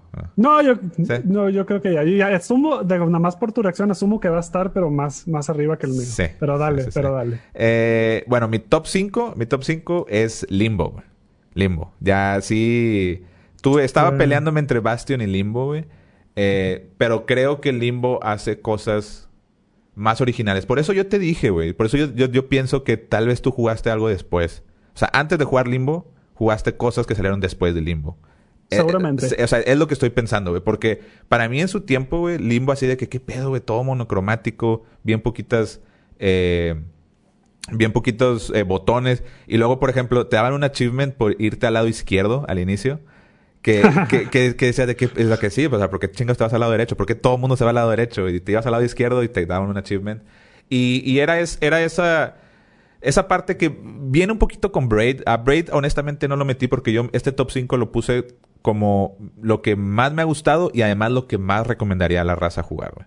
Entonces, Limbo, siento yo que si. Creo yo que si hasta no sabes nada de videojuegos o no conoces mucho videojuegos, Limbo es un, es un buen punto para empezar. O sea, como que está algo tranquilo, después empieza a poner difícil y difícil. Eh, pero es, es un juego de puzzle, totalmente de acertijos con física, donde puedes así de que subir eh, mecanismos de, de, plataformas, de palancas y de todo para ir avanzando, para, eh, sin, para llegar con tu hermana, lo que piensas que es tu hermana. O sea, todo, toda la historia es, es a, que tú lo entiendas y a, libre interpretación. Eso es lo que lo hace bien chingón.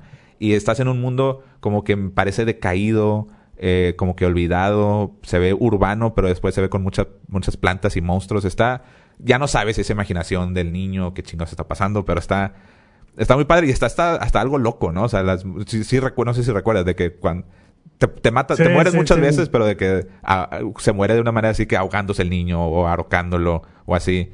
Y, y, y sí, o sea, la verdad, eh, creo yo, creo yo que, que es un, es, es un muy buen juego para empezar.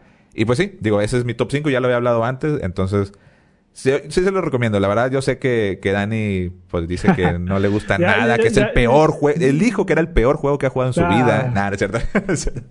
no, no, te creas. Eh, pero sí. Ya dije las razones por las que no bueno, va, ese es mi top 5. Limbo. Muy buen juego. ¿Cuál, eh. cuál, cuál? hombre, ¿Para, para ti, ¿cuál es el 4? Bueno, tu, tu top 4, eh. ¿cuál es? Creo que. Para mí, mi top 4 creo que Estoy arriesgándome un poquito. tu credibilidad, güey, como Estoy arriesgándome un poquito. Estoy arriesgándome un poquito porque es un juego muy reciente. No, no pasa nada. No, yo sé, yo sé, pero es que hay muchos que tienes que primero esperar a que se asiente a ver cómo. no, yo creo que si te gusta, te gusta, güey. Vale madre. Entonces, tengo que decirlo en este momento, es Fall Guys. Fall Guys, ah, ya. Oye, sí es cierto, güey. No había pensado en esos, güey. Fall Guys es. Pues lleva mes y medio, menos de mes y medio de que salió. Sí. Pero ha captivado completamente a la raza gamer. Es un juego que este, por, o sea, puso algo nuevo al concepto de los Battle Royales. Que puedes jugar con amigos, puedes perder, puedes ganar, pero te vas a estar riendo todo el tiempo. Está muy divertido nos ha, unido a mi grupo de amigos, nos hemos, nos hemos juntado para jugar, yo creo que casi a diario. Sí. Y todas las veces nos las pasamos muy padre y gritamos, nos reímos, mentamos madres, perdí por la culpa de este güey, perdí por la culpa de este otro, me empujó las físicas, lo que quieras, pero siempre te la vas a pasar bien. Es un juego que descubrí que yo no puedo jugar solo, porque la verdad como solo sí me sale mi Rage Gamer, pero con amigos lo he disfrutado muchísimo.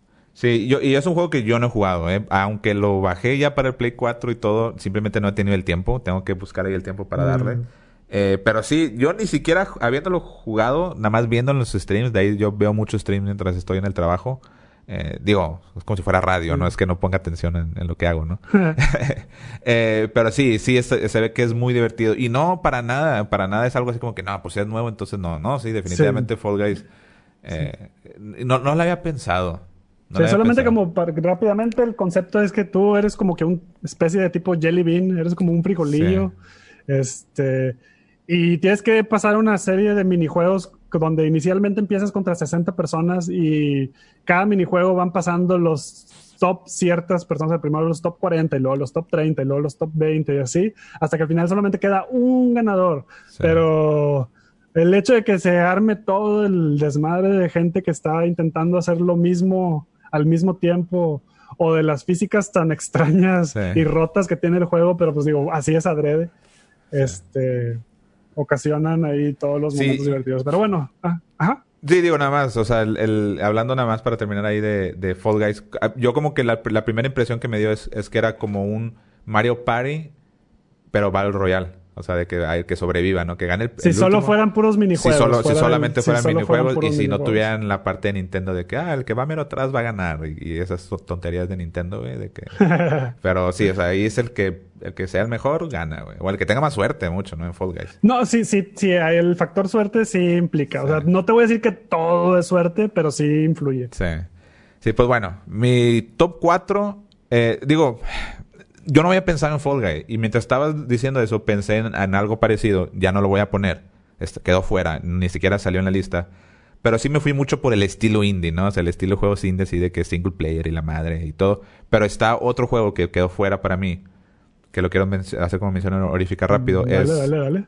Digo, me da miedo que a mejor esté en el tuyo. Pero es Rocket League. Para mí Rocket League es, algo... O sea, ahorita lo pensé y dije, puta, güey, no, no, pensé en ese, pero creo que tal vez lo pude haber puesto. Pero no, ya no. ¿Lo jugaste? Sí, sí, sí, lo jugué mucho con, con amigos. Y, ah, estabas hablando de Fall Guys y me estaba acordando de Rocket League, güey. Mm, y, eh, sí, muy, muy bueno. Eh, pero bueno, entonces mi lista, voy a contar con mi lista. El top 4 para mí fue Celeste, juego nuevo, güey. Ah, mira más. Juego, juego nuevo. Para mí Celeste... Es buen juego. Sí, a mí es que yo estaba pensando en de que, ¿sabes qué? O sea, algo de, de los, muchos de los juegos indies es de lo difícil. Y pensé, pues sí, yo jugué Darkest Dungeons, me gustó un chingo porque era bien difícil.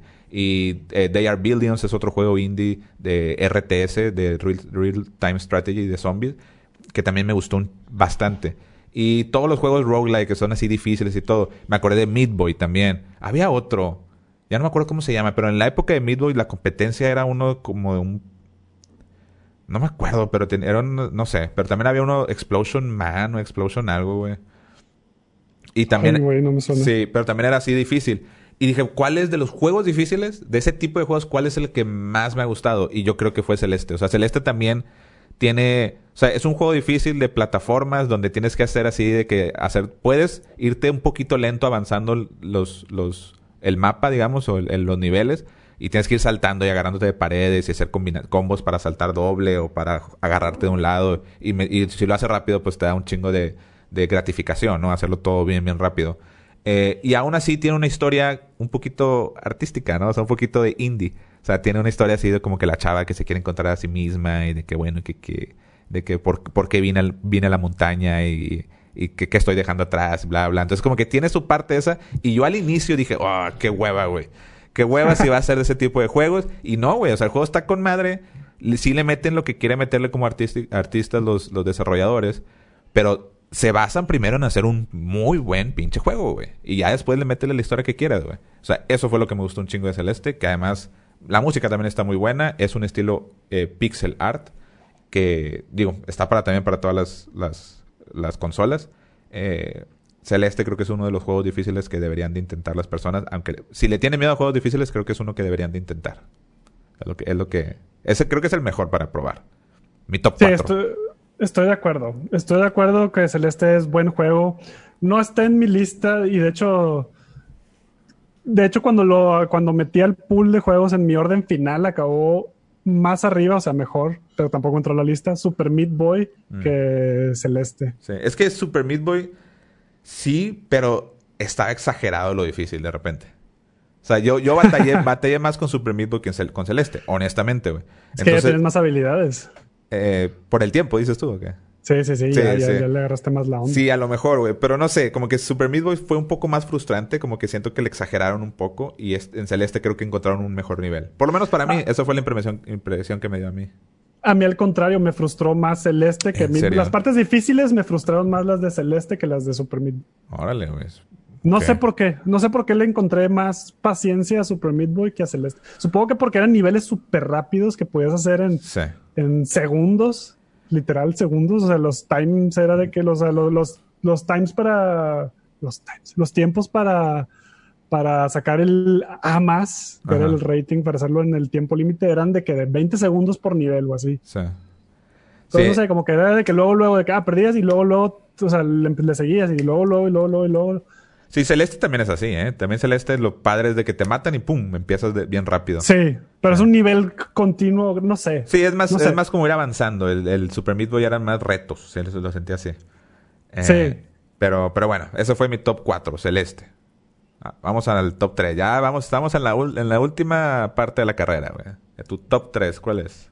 Ah, no. Sí, ¿verdad? Sí, es mi top Top 3. tres. Curiosamente lo mencionaste, es Rocket League. Ah, es Rocket League. Ah, qué güey. Es Rocket League. No lo hubiera mencionado, güey. No sé por qué. es Rocket League. No, pero está bien, porque no, no, no sabías y pues tampoco es como que te dije, ah, que nada, sí está. Sí. No, está bien, es Rocket League. Es Rocket Es League. Rocket ah, League. qué chingón, güey. Qué chingón. Que, o sea, y el concepto es bien sencillo. Es como que a alguien en- se le prendió el foco y dijo, a ver, ¿qué le gusta a los vatos, güey? Carros y fútbol, güey. ¿Por qué no armamos un juego donde sea carros con fútbol? Güey, ya en retrospectiva dices, güey, súper sencillo. Pero, güey, ¿a quién se le hubiera ocurrido, güey? O sea, está bien cabrón, está bien cabrón. Digo, Rocket League es literalmente un partido de fútbol con carros donde, donde tienes que manejar el carro y pegarle con el, con el balón. Y parece simple, güey. Es simple, pero termina siendo estratégico y de habilidad Cañón. cabroncísimo, Está güey. cañón, sí. Yo Ya. tenía mi equipo de Rocket League, Ah, éramos ¿neta? tres. Ah, sí, éramos chingón, No tres. sabía eso, güey. Éramos tres que nos juntábamos todos los fines de semana a jugar Rocket League y estábamos así súper bien posicionados y tú pon aquí, tú pon acá, El yo defensa, güey. Sí. el- La rotación de que ya estuve arriba, tú regresa, güey, defensa. Sí, y a aprender huevo, a volar porque tu carro tiene turbo y si apuntas el turbo hacia arriba, tu carro vuela y pegarle la bola en el aire y Sí. todo. Sí, mi limitante. Está bien complejo, o sea, está bien sencillo de jugar, pero bien complejo de aprender. Sí, mi limitante fue en los saltos, güey. O sea, en los saltos sí aprendí a volar, pero luego había gente que con- se controlaba su carro. Como tienes un, un boost tipo así cohete o algo así, propulsión. Había gente que volaba y parecía unas pinches gacelas acá así de que, ah, se movían de un lado para otro en el aire y la chingada. Y dices, güey, ¿cómo hacen eso? Bueno, no sé por qué dije gacelas, pero como cisnes o algo así. O sea, que se podían mover así bien cabrón. Y yo perdía el control y ahí fue mi limitante. Es un, o sea, sí me, sí me topé con eso, como que no podías ir más allá, o sea, ser más pro en, en Rocket League. Aún así me divertí un chingo, güey. Y te sorprenderá saber, que cosa que yo no sabía cuando recién empecé a jugar, que Rocket League es una secuela. Ah, sí sabía, güey. Creo que en algún lado lo vi. Sí, sí, sí. Rocket League es una secuela, sí, Sí. de un juego que se llama, y aquí te va, lo tengo que abrir porque tiene un nombre bien complicado. Supersonic Acrobatic Rocket Powered Battle Cars. Ah, pinches estúpidos, por eso volvieron a hacerlo, güey. El nombre... Por eso no pegó Sí, y le pusieron no Rocket pegó. League así, algo más, más pegajoso. Sí, Porque, Rocket pues, ¿A League... quién se le va a quedar? Si quieres jugar con amigos, se puede jugar en cooperativo en una sola consola, güey, no sé. Se puede jugar, sí, sí se Ah, puede. Y sí lo llegué a hacer más de una vez, muchas veces, de hecho. Sí, porque la verdad es un muy buen juego. Rocket League, sí, güey. No, yo no lo pensé y por eso dije, chingas. Creo, creo que si hubiera entrado, ya no quiero mover mi top, pero tal vez hubiera entrado. Es un muy buen pick. El, el top 3. creo que no hay mu- mucho más que hablar, ¿no? De Rocket League. Es un, es un juegas fútbol con carros, güey, y vuelan. Sí. Sí, y, y aparte los carros tienen cosméticos y les puedes poner sombreritos y les puedes modificar tu turbo de que si quieres que salga el turbo así, el, Sí. el fuego, o quieres que salga lo que quieras, dinero, comida chatarra, o sea, Sí, yo lo tenía bien, bien mexicano, güey. Así de que pinche El sombrero troca, de charro. troca, sombrero de charro, la troca así con fuego, güey. Así siempre era acá bien mexicanote. Y la Eh. celebración también la podías customizar, que cuando metías el gol, la explosión fuera algo customizado. Sí. Y, Y que- había de películas y todo. Creo que ya vaya a ser eh, free to play, ¿no? Siempre, ah, Sí, siempre, lo van a hacer free to play. siempre ha costado como 15 o 20 dólares y ya lo van a hacer free to play. Bueno, yo nunca, yo nunca pagué, nunca Ah, he sí. gastado en Rocket League porque cuando salió, igual que Fall Guys, salió en PlayStation Plus. Y igual que Fall Guys lo, compré- lo bajé por PlayStation Plus y pues Sí. Está- gratis. ha estado interesante que tus... A mí me gustan un chingo los juegos online y juegos multiplayer. Digo, estaba jugando el Warzone. Y me sorprende que tus juegos indies han sido dos, han sido más de, de jugar online y multiplayer. y hasta ahí va a quedar. Son, son hasta ahí. No, Sin no, más. sin pero spoiler, es que, sin spoiler. Pero es que, es que son, son juegos que, que fueron como que muy sociales para mí porque lo Sí. jugaba con mis amigos. O sea, tan, tal- igual como tengo mi party para jugar Fall Guys, tenía mi equipo para jugar Rocket League. O sea, también gran parte de la razón por la que lo disfrutaba era por la convivencia con mis amigos. Ya. Muy bien. Muy bien, muy chido. Ok. Ahora voy a pasar yo a mi top 3. Y en mi top 3, digo nada más para recordar, 5 fue Limbo, 4 fue Celeste y el top 3 es Journey, güey. El juego que odia Dani, güey. El juego que odia Dani, güey. Puros juegos overrated, puros juegos no, no, overrated. No, no, no, no, no. O sea, yo te puedo decir, juego overrated, güey, es eh, Firewatch, Hair Story, esas cosas, güey. Edith Ah, Finch, güey. El de, el de Gone to Sí. the Rapture. Ahí estamos de acuerdo. O sea, sí, güey. Eso sí. Journey es un pinche juegazo de una hora y media, güey. Ahí está el problema. también está Ah, eso, también está eso. Pero eso, es que ahí está, ahí está el problema. Yo creo que eso es algo más también que debemos de, de tal vez discutir en algún momento, o no, ahora, ahorita rápido, de que cuál es el valor de, de- de- del dinero que, que tú le das al juego. O sea, si es el tiempo, o sea, ¿cuál es el valor que tú le das a un, le ves a un juego? Si es por tiempo, sí, puede ser, que creo que estaba 20 dólares, 30 dólares, no me acuerdo. Eh, la verdad no me acuerdo, creo que a lo mejor 15, no sé. Según Eh, yo no era tanto. O sea, 30 definitivamente no. Sí, creo que 30 no. Pero entonces dices, ay, güey, pues, o sea, 10 dólares por una hora y media de juego, pues no, pues no, no lo vale, porque por 60 me compro uno de 500 horas. Bueno, sí, güey. O sea, yo lo entiendo y tienen toda la razón. Pero hay algo que son las experiencias, güey. Y, y, y ese juego para mí, honestamente, güey, no es un walking simulator. No lo es. O sea, hay puzzles, hay puzzles y hay cosas que resolver. ¿De acuerdo? Y, y tiene un una, una parte online que a mí me pegó bien duro, güey. Me pegó bien duro. ¿Tú lo jugaste online? Cuando sal- Sí, cuando sí lo salió? jugué online. Sí, o sea, eh, eh, o sea, simplemente era, es, es un juego muy artístico y, y todo, todo afecta. O sea, los efectos de sonidos, o sea, los pasos que da el monito que no sé cómo se llama, no sé si tengo un nombre o no. No sé Eh, si tiene. Creo que nada más se llama Traveler. Sí, creo. el Traveler, sí, sí, Traveler, que tiene una bufanda y tiene así un, un- un traje rojo. Eh, mientras va avanzando en la arena, cómo suena la arena, los sonidos alrededor, no te dicen nada, literal, nunca te dicen a dónde ir, nunca te dicen qué es lo que tienes que hacer, tú lo resuelves por ti mismo. Eso es algo que se me hizo, es, algo que en, en su época, también tiene mucho que ver eso, en su época veníamos de, juegos como Call of Duty, que todo el mundo agarró tipo Call of Duty, que de que ve aquí, ve a este lugar, y siempre sigue este güey, y este waypoint, y todo eso, Journey no te decía nada, güey. Y, y es con la música y vas avanzando y también esas a libre interpretación, güey. Lo que sucede eh, en Journey, la verdad se lo recomiendo un chingo que lo jueguen, güey. Lo que sucede en Journey, eh, a- no sé, güey, no sé si a ti realmente no te afectó, güey. A mí sí me afectó porque yo, según yo, después me di cuenta que jugué como con cuatro personas diferentes. Según yo era la misma persona con la que avancé en todo el camino, eh, en todo, en todo mi Journey. Y llegó un punto en donde lo perdí. Lo perdí así de que, de que iba así avanzando ya hacia el final y de que, ah, aquí está, aquí está, y volteaba y yo, que va conmigo, va conmigo. Y de repente volteé y no estaba. Y yo de que, ¿qué pedo? Y que me quería detener y todo. Y lo perdí para siempre, güey. Y fue una, fue una persona que me ayudó para avanzar en ese juego. Nunca supe su nombre, nunca supe nada. Nunca nos pudimos comunicar más que con soniditos, güey. O sea, con un, un botón ahí de alerta. Y, y ya. Y, y no sé, visualmente, a mí me conmovió muy cabrón ese juego. O sea, me- al final me sacó una lagrimita, güey. Eh, De toda la gente con la que interactuaste. pues nada más con esa persona, fue con una. Fueron cuatro, pero. Pero. No sé. Yo sí lo dejé. a- Pero ¿por qué te conmovió una, una en No, no, no. No, la historia, güey. La historia. O sea, la historia, lo que pasa. el- el- No, el- no el- tiene historia. No, sí o tiene, sea, o sea, sí tiene, pero esa tu interpretación y está súper vaga que yo no le encontré así como que algún propósito o sentido. O sea, Po- po- y yo sé que se trata del journey porque cuando llegas Sí. al lugar nada más se acaba. Exacto, es el, es el- no, pues no se acaba real- Es que no sé si quiera spoilearlo o no. Pero tú interpretas qué es lo que les- qué es lo que sucede, qué es lo que sucede. O sea, Porque no realmente nada más se acaba, sino parece que... No, no lo voy a spoiler. sí, sí, no, no, no spoilees. Pero mi interpretación fue que nada más se acabó.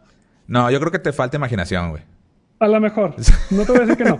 Mira, te, voy a, contar cómo fue mi experiencia con ese juego. A ver, a ver. Ese juego, curiosamente, tampoco gasté dinero en él. También lo dieron gratis por, por PS Plus. Ah, no, entonces no lo jugaste cuando salió, güey. Ah, yo ya estoy encontrando tu problema, güey. Todos los juegos que no te gustan no, son, no los has jugado cuando salen, güey. Pero ¿cuál otro hay como Journey? el, el Limbo, güey. No, bueno, pero Journey fue después, muchos años después. Sí, pero Limbo tampoco lo jugaste cuando salió, güey. No, pero me refiero a cuál otro hay como Journey, me refiero a sé que, que me pudo haber arruinado la experiencia de Journey. Ah, ya. No, es que yo siento que tiene mucho que ver cuando lo juegas, güey. O sea, cuando, o sea, que cuando, si lo juegas en el momento que sale, no es lo mismo a jugarlo como retrospectiva, de que, ah, mira, es un juego muy famoso, eh, a mucha gente le gustó, juégalo. Sí siento que es diferente, güey. Ese juego, yo estuvo chistoso porque sabía que era de cooperativo, ¿no? Ah, está, güey, yo no sabía, güey. Yo sí sabía que era de cooperativo. Digo, igual, si lo hubiera jugado en lanzamiento hubiera sabido también, porque, o sea, veía los reviews. Entonces estaba el review de, no sé, de IGN y decían de que era cooperativo. Entonces, ese juego eh, salió y lo bajé con mi primo al mismo tiempo. Fue que, hey, salió Journey, vamos a jugarlo. No, pues. O sea que no hay, no hay pues matchmaking. no. no. no, pero espérate, todavía no acabo ahí. No hay matchmaking. Entonces nosotros forzamos el matchmaking. O sea, nos conectamos de que una, dos, tres, prum. Y como después de tres, cuatro intentos era, a ver, ¿tú eres este güey? Sí, yo soy este güey. Ah, con mal. Y si logramos jugar en el mismo servidor. No, pues no, o sea, no, la verdad no lo jugaste con la experiencia que, que o sea, la experiencia, la, experiencia o sea, creo que forzaste realmente el mecanismo del juego para de que jugarlo como si fuera un juego para así de cooperativo y pues no, güey, o sea, mucho la experiencia de, de, que cómo te topas. a lo mejor me la arruiné. Sí, yo creo que te la arruinaste un poco, güey, Pero pero el punto es que el juego no está hecho para que lo pases con la misma persona. Porque aún así que pasamos la primera sección o la segunda o no me acuerdo cuándo, el juego nos, nos, nos separó. Sí. Sí, y eso fue, o sea, porque a, ti no te dicen, nunca te dicen con quién están ni nada. Sí. Y, y entonces vas avanzando y, tú simplemente ves una montaña a lo lejos y de que sabes que pues por alguna razón esta, este güey tiene que ir para allá. Y ves jeroglíficos de que como que, como que hay muchos de este tipo de, de, de travelers que quieren llegar a este punto. Hay una persona más que se parece al Traveler, pero es, blanca, es blanca y grande. O sea, no sé si es un dios o qué chingados es, pero ves algo de jeroglíficos que es algo de la historia, que tú tienes que interpretarlo. Y, y en lo que vas avanzando, te topas a otro Traveler y te se ayudan. Entre ellos pueden saltar más alto, te avisa por dónde irte. Son personas que están jugando, otro güey. O sea, tú y yo nos podemos haber topado. Se acaba como que un escenario y luego inicia otro y yo pensaba que era el mismo, güey, porque de repente me lo volví a topar y yo de que, ah, con aquí está, güey, y me empezaba a ayudar y todo. Y yo pensaba que era el mismo. Nunca te lo dicen. Y al final sí te, te sale de que tus, tus compañeros fueron o de que estuviste jugando con este güey, este güey, este güey. Y de hecho yo me acuerdo, yo me, acuerdo que le tomé foto a eso, de que estos fueron, fueron mis pinches amigos, güey, con los que jugué Journey. Eh, y nunca más lo he vuelto a jugar, güey, ¿eh? Nunca más lo he vuelto a jugar. Nomás lo jugué una vez, güey. No es necesario. Es un juego para una sola vez. Sí, exacto. O sea, bueno, creo que sí hay, hay gente que lo juega así para sacar el... El, la, el platino, sí, los platino y los... ¿Cómo se llama? La bufanda así súper larguísima y no sé qué. Eh, no sé, me sorprende mucho. Me sorprende mucho. Creo, creo que lo que hiciste explotar a, a jugarlo a tu manera, güey. Ahí fue cuando me di cuenta que no todas las veces iba a ser la misma persona. O sea, que yo todo el tiempo iba a pensar que estaba con la misma. Porque no me acuerdo si me lo pasé de una o dos sentadas. Creo que fue de dos, no fue seguido. Aún así que fueron una hora y media. Pero sí me decepcionó a mí en su momento que algo que debió haber sido algo un positivo por intentar jugar con sea, con mi primo. Sí. Y luego que me separa, y luego que me separan y eres de que, hey, ¿dónde estás? Y fue que, no, yo estoy aquí. Y fue que, ah, ya no separan. No, no, y aparte ese juego es para jugarlo tú solo y sin estar hablando con tu primo ni nada. No, güey, creo que no, no, no, te arruinaste la experiencia, güey. Me siento un poco mal por ti. A lo eh, mejor me arruiné la experiencia, pero, pero en general, aún así cuando fue que no, ¿sabes qué? Bueno, ya nos separaron y ya colgamos el teléfono, lo que quieras, y me puse a jugarlo solo. Como que ya no, no causó ese impacto en mí. Lo que sí me sorprendió creo que fue la cantidad de jugadores. Sí recuerdo cuando salió de que este, este, este, este, este, y fue Alan, o sea, sí fue más gente. O sea, incluso siento que hubo gente que se me desconectó en algunos niveles y entró alguien nuevo sin que me diera cuenta. O sea, dentro de la misma sección. Bueno, ya nada más para terminar, Journey es un excelente juego, uno de esos juegos artísticos que sí valen la pena. Ese sí vale la pena. Eh, muy- Solo no lo intentan explotar. Vi- sí, no lo intento explotar. Visualmente está muy bueno. Es, es eh, ¿cómo se dice journey en español? Es el... eh, El viaje. el viaje. Es el viaje de, de una persona hacia su destino, güey, o, o- o- o como lo quieran interpretar. Y, y la verdad lo divertido es vivirlo. La música es una de las mejores eh, composiciones que he escuchado en los videojuegos, honestamente, güey. Y, y, y- y se, se- todo, todo se combina de una manera muy, muy chingona para jugar una hora y media, tal vez dos horas si te tardes, güey. Eh, muy padre. Top 3, Journey. ¿Cuál es tu top 2, güey? Vaya a avanzarle, a avanzar. Sí, ah, la- fue, fue más tiempo el que pensé en Journey. Sí. Especialmente porque ya habíamos hablado dentro del tema. Sí, de pues porque tú decías que, que es malo, güey, no lo es. Pero bueno. No digo que sea malo, digo que está, está como Overrated. un poquito overrated. Sí. Poquillo nada más. No, no está, pero entiendo tu punto, pero no es- estás mal. Mi número dos es The Binding of Isaac. Ah, ok, ok. No, The Binding of Isaac, sí. A ver, cuéntame un poco. Yo no sé nada. A ver. Yo no sé nada. ¿Por qué top 2 arriba de, de Shovel The Binding Knight, of? Isaac, yo creo que es el juego indie que más he jugado, single player mínimo, porque estoy seguro que he jugado más Rocket League y, y no sé si ya más Fall Guys, pero single player yo creo que es el juego que más he jugado indie. Este es, es tipo. Está inspirado en Zelda, en los Sí. Zeldas clásicos, donde son. uh, un, o sea, la cámara es desde vista desde arriba y son cuatro, o sea, es una pared literal cuadrada donde hay entrada por, por las cuatro Eh, los cuatro norte, sureste y oeste. Ándale, exactamente, por norte, sur, este, oeste. Es un juego muy difícil y siempre está randomizado el, el mundo. Mm. O sea, los, los jefes, los poderes. O sea, bueno, me- mentira, lo- o sea, te- igual los jefes, digo, igual siempre son los mismos, pero están randomizados de que a veces te puede salir este, a veces te puede salir este otro y así. Entonces el mapa siempre es diferente. Todo es. El mapa siempre es diferente, sí, Ah. exacto. Igual como en Zelda tienes bombas, tienes llaves. Ah, ok, ok. Sí, y puedes descubrir secretos. Nada más aquí el truco es, digo, igual, si pierdes en el último nivel es de vuelta al principio. Ay, cabrón. Sí, ¿Y sí, qué sí, es lo sí. que lo hace tan divertido, güey? A mí lo que se me hace divertido es que cada vez que lo intentas pasar, o sea, cada vez que lo intentas jugar es un juego distinto. Ya. O sea, porque el juego tiene cientos, y cuando digo cientos, de, es cientos de power-ups. Mm. Pero también siempre va a ser uno distinto. O sea, en el primer nivel siempre va a haber un power-up, ¿no? Pero va- siempre va a ser uno distinto. O sea, te vas a encontrar uno que hace... Que, curioso, está, está bien bizarro el juego también. El arte está con ganas. Está Sí. súper, súper bizarro. O sea, hay enemigas que son... Hay enemigos que son caquitas. Sí, no sé por qué me recuerda un poco como que a Ren y Stimpy. No, sé- no sé por qué. Esa fue mi primera impresión. Así como que medio Ah. arte medio extraño. Sí. Sí, Eh, hay arañas, medio- hay, hay- hay arañas, moscas, fetos, hay Sí. cuerpo sin cabeza. O sea, está bien, bien bizarro, bien loco. Está hasta asqueroso en algunos puntos, pero, pero, no sé, me atrajo bastante el arte. Entonces, hay, atacas con tus lágrimas, está bien raro, pero haz de cuenta que puede ser de que el power puede ser de que empiezas con tres corazones. Bueno, si eres Isaac, porque también hay muchos personajes. Pero si eres Isaac, haz de cuenta que empiezas con tres corazones. El power puede ser que te dan un corazón más, o puede ser que ahora tus. Ahora disparas un láser, o ahora puedes disparar, vomitar sangre. Sí. O Sí. ahora puedes flotar y puedes pasar gaps. Siempre va a ser un juego distinto. Y ahora, no, cada vez que lo pasas, o depende de la manera en la que lo pases, se va abriendo más del juego. Entonces, haz de cuenta que primer, la primera vez que lo pasas son cinco niveles. Lo pasas cinco si pasas el nivel, ya la siguiente vez van a ser seis niveles. Y así hasta que llegas hasta el último jefe, jefe final masivo. Ah, y sí, Y tiene, hay- sí tiene un tipo final. Sí tiene un tipo final, Ah, final. Había como 13 o... No, yo creo que hay más. No, sí, creo que había, había como 20 finales.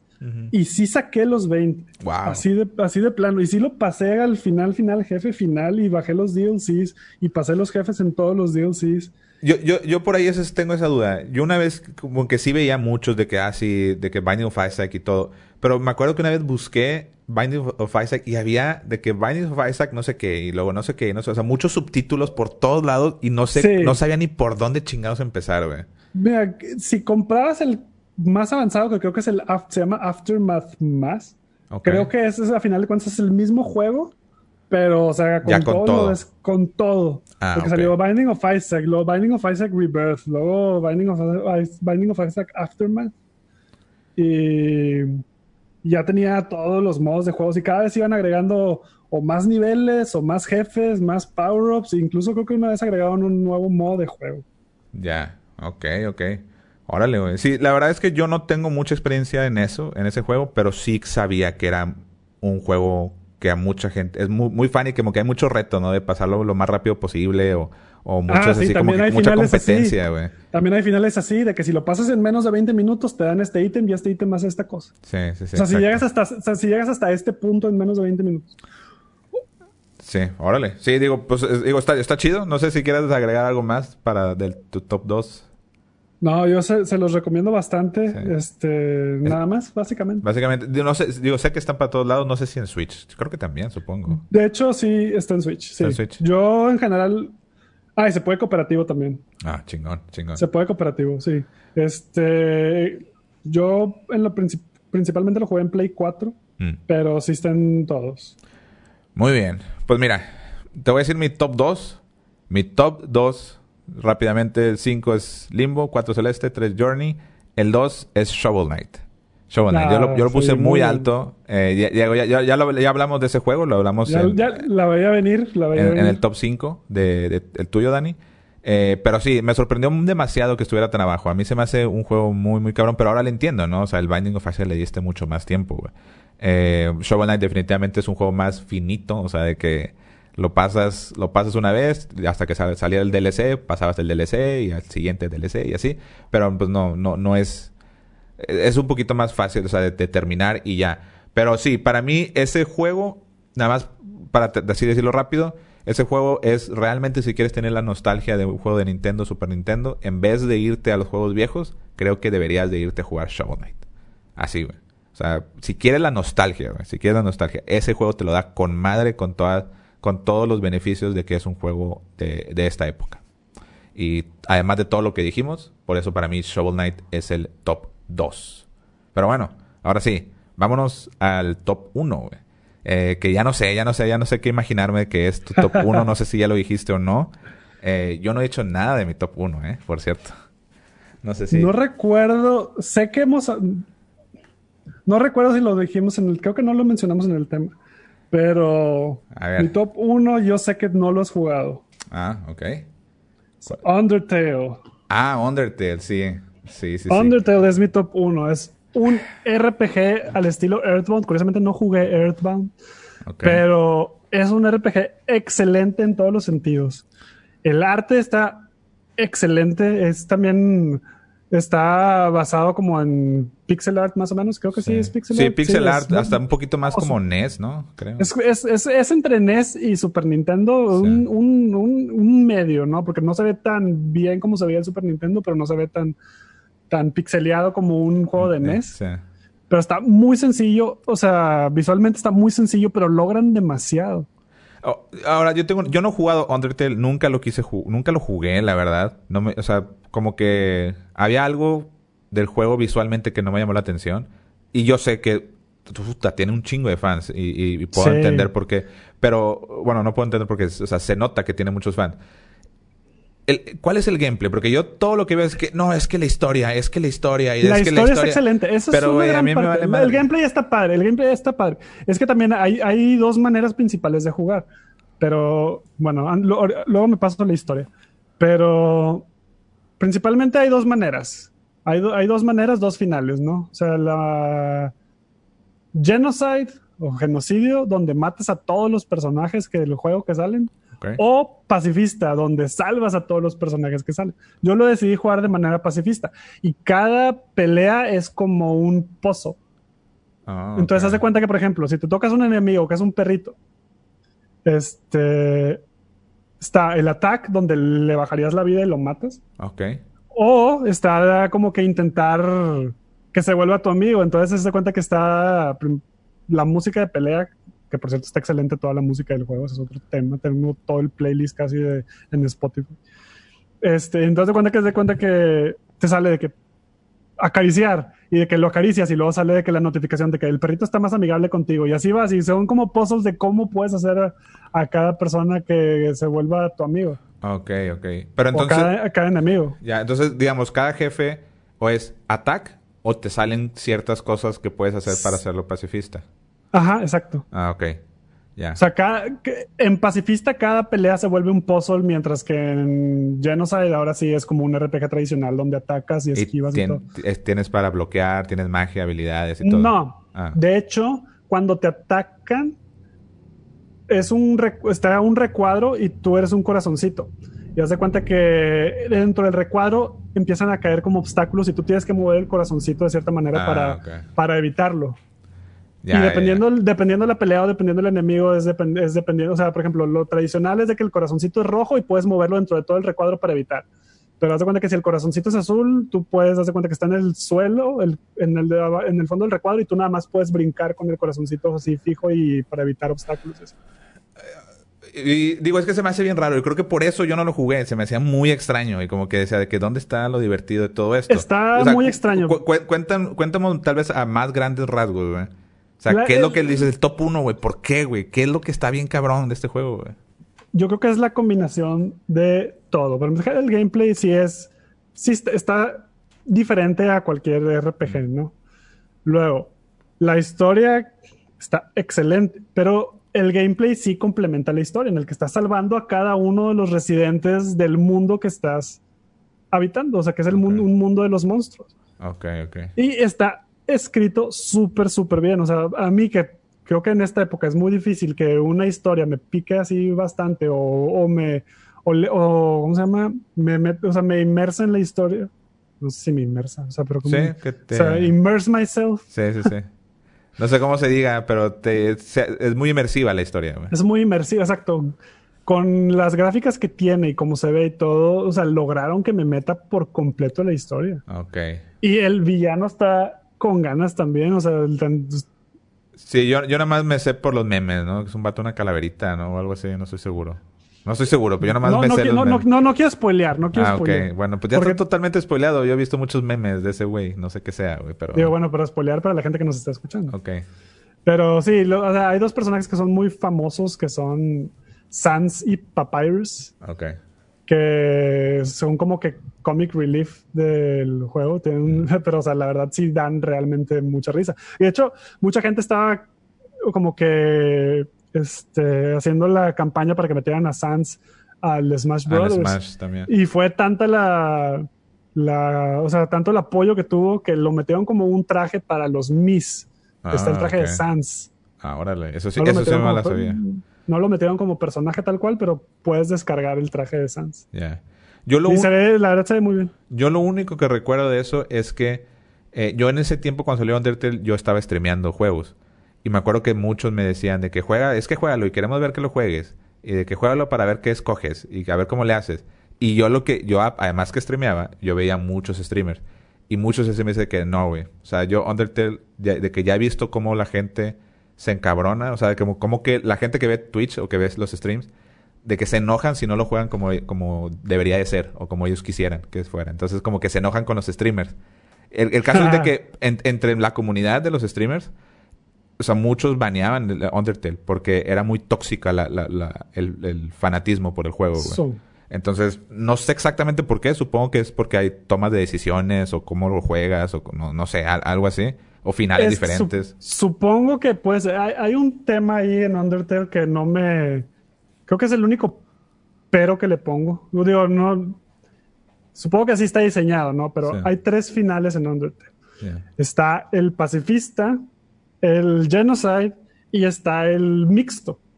Ah. O sea, donde si estás jugando todo pacifista, pero tomas una decisión que mata a alguien, no te va a salir el final pacifista, te va a Ah, salir el final mixto. Yeah. O sea, que es como que el más X de todos, como que ni, ni, eh, ni A.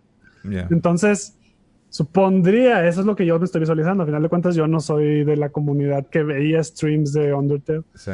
Pero supondré que si alguien está jugando como genocidio y decide tomar una decisión para salvar a alguien, es de que, eh, pues ya arruinaste tu final. Ándale, sí. Yo, yo creo que iba por ahí entonces. Yo ¿no? creo que va por ahí o al revés. Si Sí. estás jugando como pacifista y matas a alguien, es de que no, pues ya la arruinaste. Ya la o sea, ya- Entonces supongo que va por ahí. Sí. Pues bueno, digo, pues, o sea, es, que yo no tengo mucho que comentar, güey, la verdad. No, no, estoy diciendo, yo sé memes y, me sé esa historia, güey. Esa es la historia que me sé. Pero sí sé que es un juego muy famoso. O sea, sí lo Te lo recomiendo bastante. Siento que te va a sorprender. Ok. Es un, Sí, es un juego que a mí me convenció mucho, de, me convenció mucho. O sea, fue la más la comunidad del internet que me convenció mucho en jugarlo.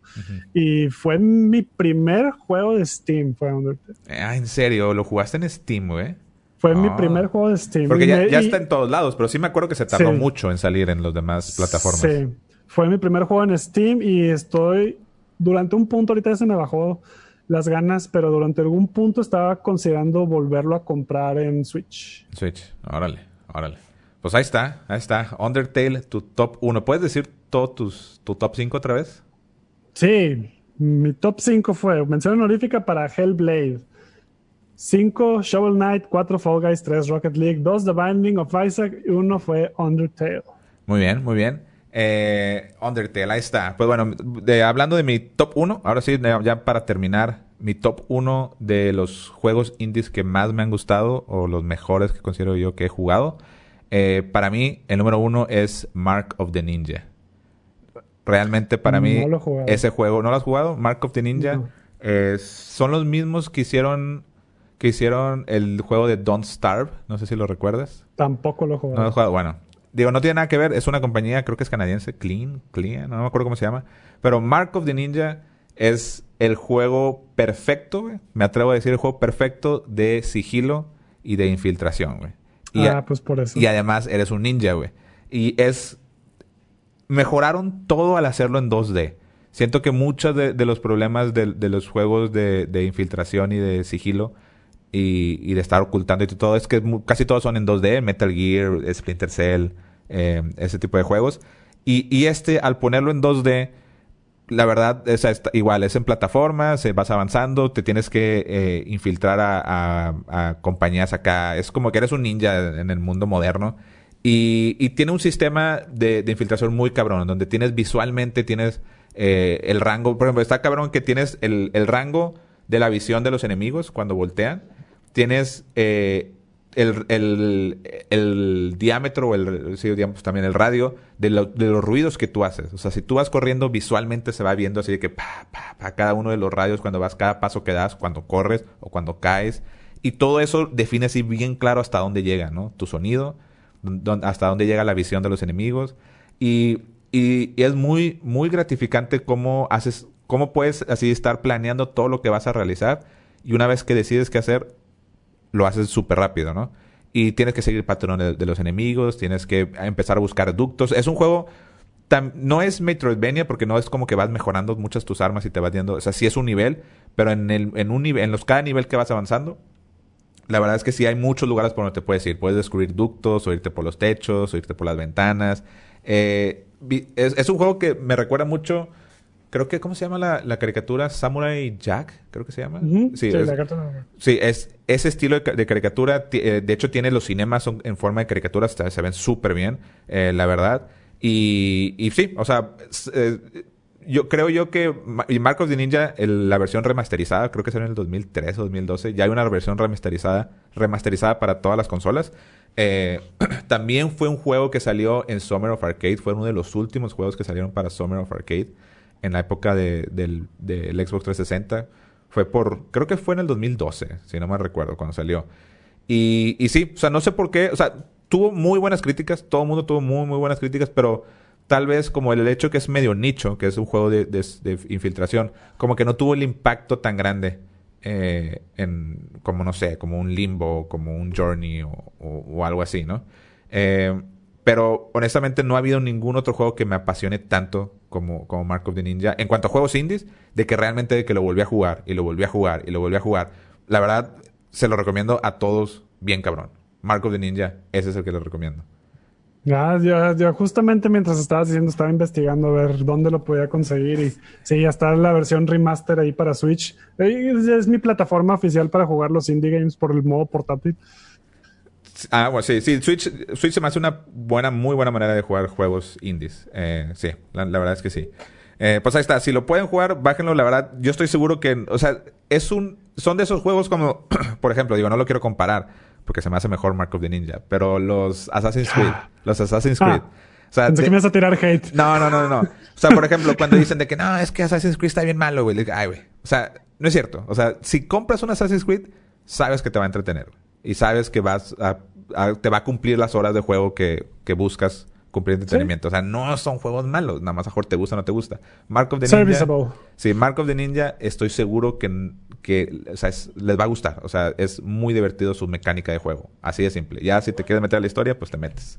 ¿Cómo cuánta duración tiene, sabes? ¿Te acuerdas? Eh, creo que tal vez son de máximo unas 10 horas. No, no es tanto. No es tanto. Eh, lo voy a considerar, lo voy a considerar. Ahorita que en esta época ya está de salida el- la- los juegos, ya están de salida las consolas y no, no están habiendo tantos nuevos juegos hasta probablemente que salga otra vez el, bueno, hasta que ya salga el Play 5 y, el Xbox, voy a considerar Mark of Ninja. Perfecto. Bueno, ya nada más para despedirnos, quiero hacer los comentarios que nos, hicieron las personas que escuchan el podcast sobre su top 5. Nos vamos a ir algo rápido. Uno de ellos fue Helicus. Eh, nos pasó su top 5 de juegos indie. Eh, dice, uno es Audio Surf. Alguien por ahí lo mencionó, creo. Eh, juego de ritmo para PC. Eh, Resetir también es su segundo juego, no sé cuál es. Hotline Miami, me faltó mencionar Hotline Miami. Es un juego muy chido, pero, pero no sé. O sea, como que me gustó en su momento y ya. ya cuando salió el 2 ya ni lo jugué, el Hotline Miami 2. Eh, él sí mencionó Inside, que es de los mismos que hicieron el Limbo. Si no han jugado nada, jueguen primero Limbo para que luego disfruten bien cabrón Inside. Y Super Hot. Ese juego así como que de disparos de en cámara lenta. También está bueno. Yo no, yo no lo jugué, la verdad, pero pegó- por ahí pegó. Superhot lo jugué en la versión de VR. Ah, en el Está, Sony. está- sí, está- y de- me- también lo, así como, como él dijo, me lo acabé de una sentada, de lo más original que he jugado, yo también me lo acabé de una sentada. Oye, ya. Es un juego de dos horas, pero sí está muy divertido. Y creo que lo único que me impidió de que así fuera que grandeza fue que probablemente él no jugó la versión de VR. Creo que sí es ligeramente distinta.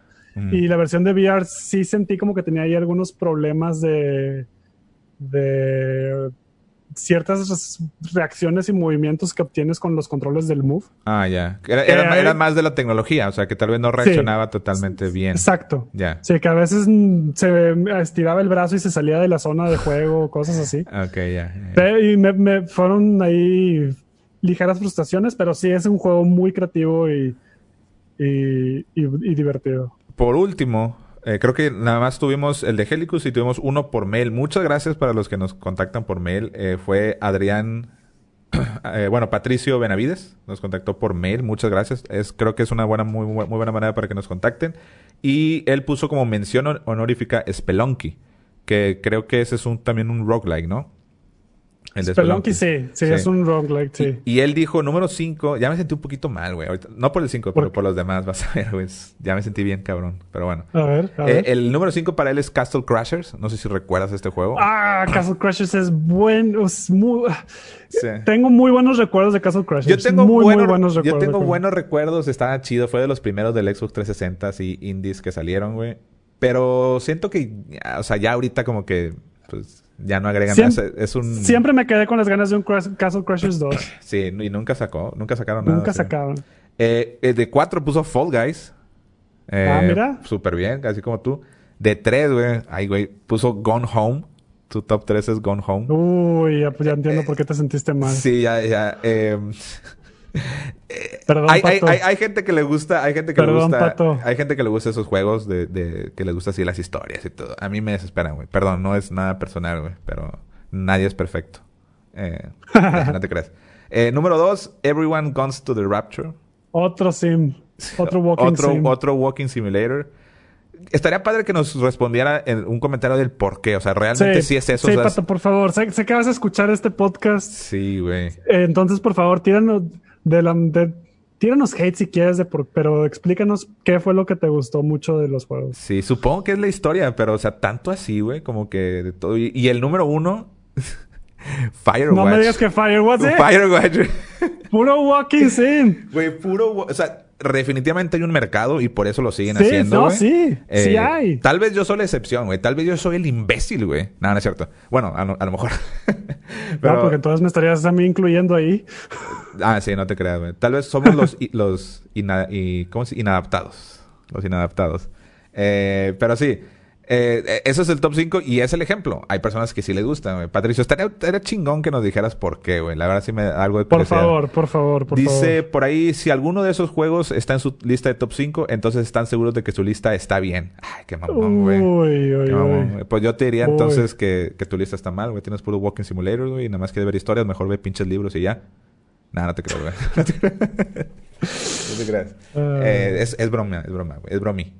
Eh... Sí, bienvenidos, eh, perdón, bienvenidos sus, sus mails. Muchas, muchas gracias a Patricio Benavides por eso, al pato. Eh, pues bueno, creo que cada vez nos vamos pasando más de tiempo. ¿Cuánto, cuánto, cuánto llevamos? No sé, creo que una hora cuarenta y cinco, güey, una cosa así, güey. O una, casi, casi dos horas. Se me, fue la, se me fue la onda y esta vez no puse el cronómetro. Casi dos horas. Estoy seguro que fueron dos horas de, de, podcast. Eh, no es nuestra intención, pero se va, se va alargando esto. pero bueno, eh, muchas gracias a todos por, por, habernos escuchado. En especial ustedes, si están ahorita hasta el final. Eh, en serio, son los mejores. no se te olvide, ¿cuál es el tema de la siguiente semana? Ah, sí, de hecho, los que nos pueden mandar mail son los que sí se quedan hasta el final. Y el tema de la siguiente semana son los juegos de licencia los juegos de licencia. O sea, ¿cuáles son los juegos buenos o malos que han salido basados en películas, basados en cómics, donde vienen de licencias de otros lados, ¿no? Pueden ser, ¿qué será? Caricaturas, cómics, eh, sí, eh, animes. Anime, ándale, animes, otra.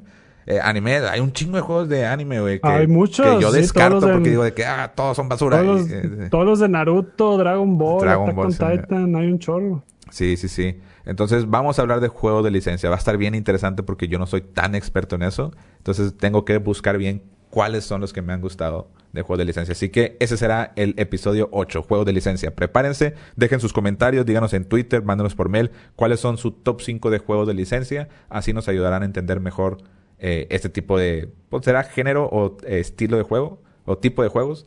Eh, porque no nos metemos tanto... Bueno, yo no me meto tanto en esos juegos. Eh, o sea, de que, ah, soy fan del anime, déjame compro todos los juegos de anime. Pues no, no. Me, me gustan nada más porque son los juegos, ¿no? están buenos o no, y ya. Entonces, eso va a ser el episodio 8.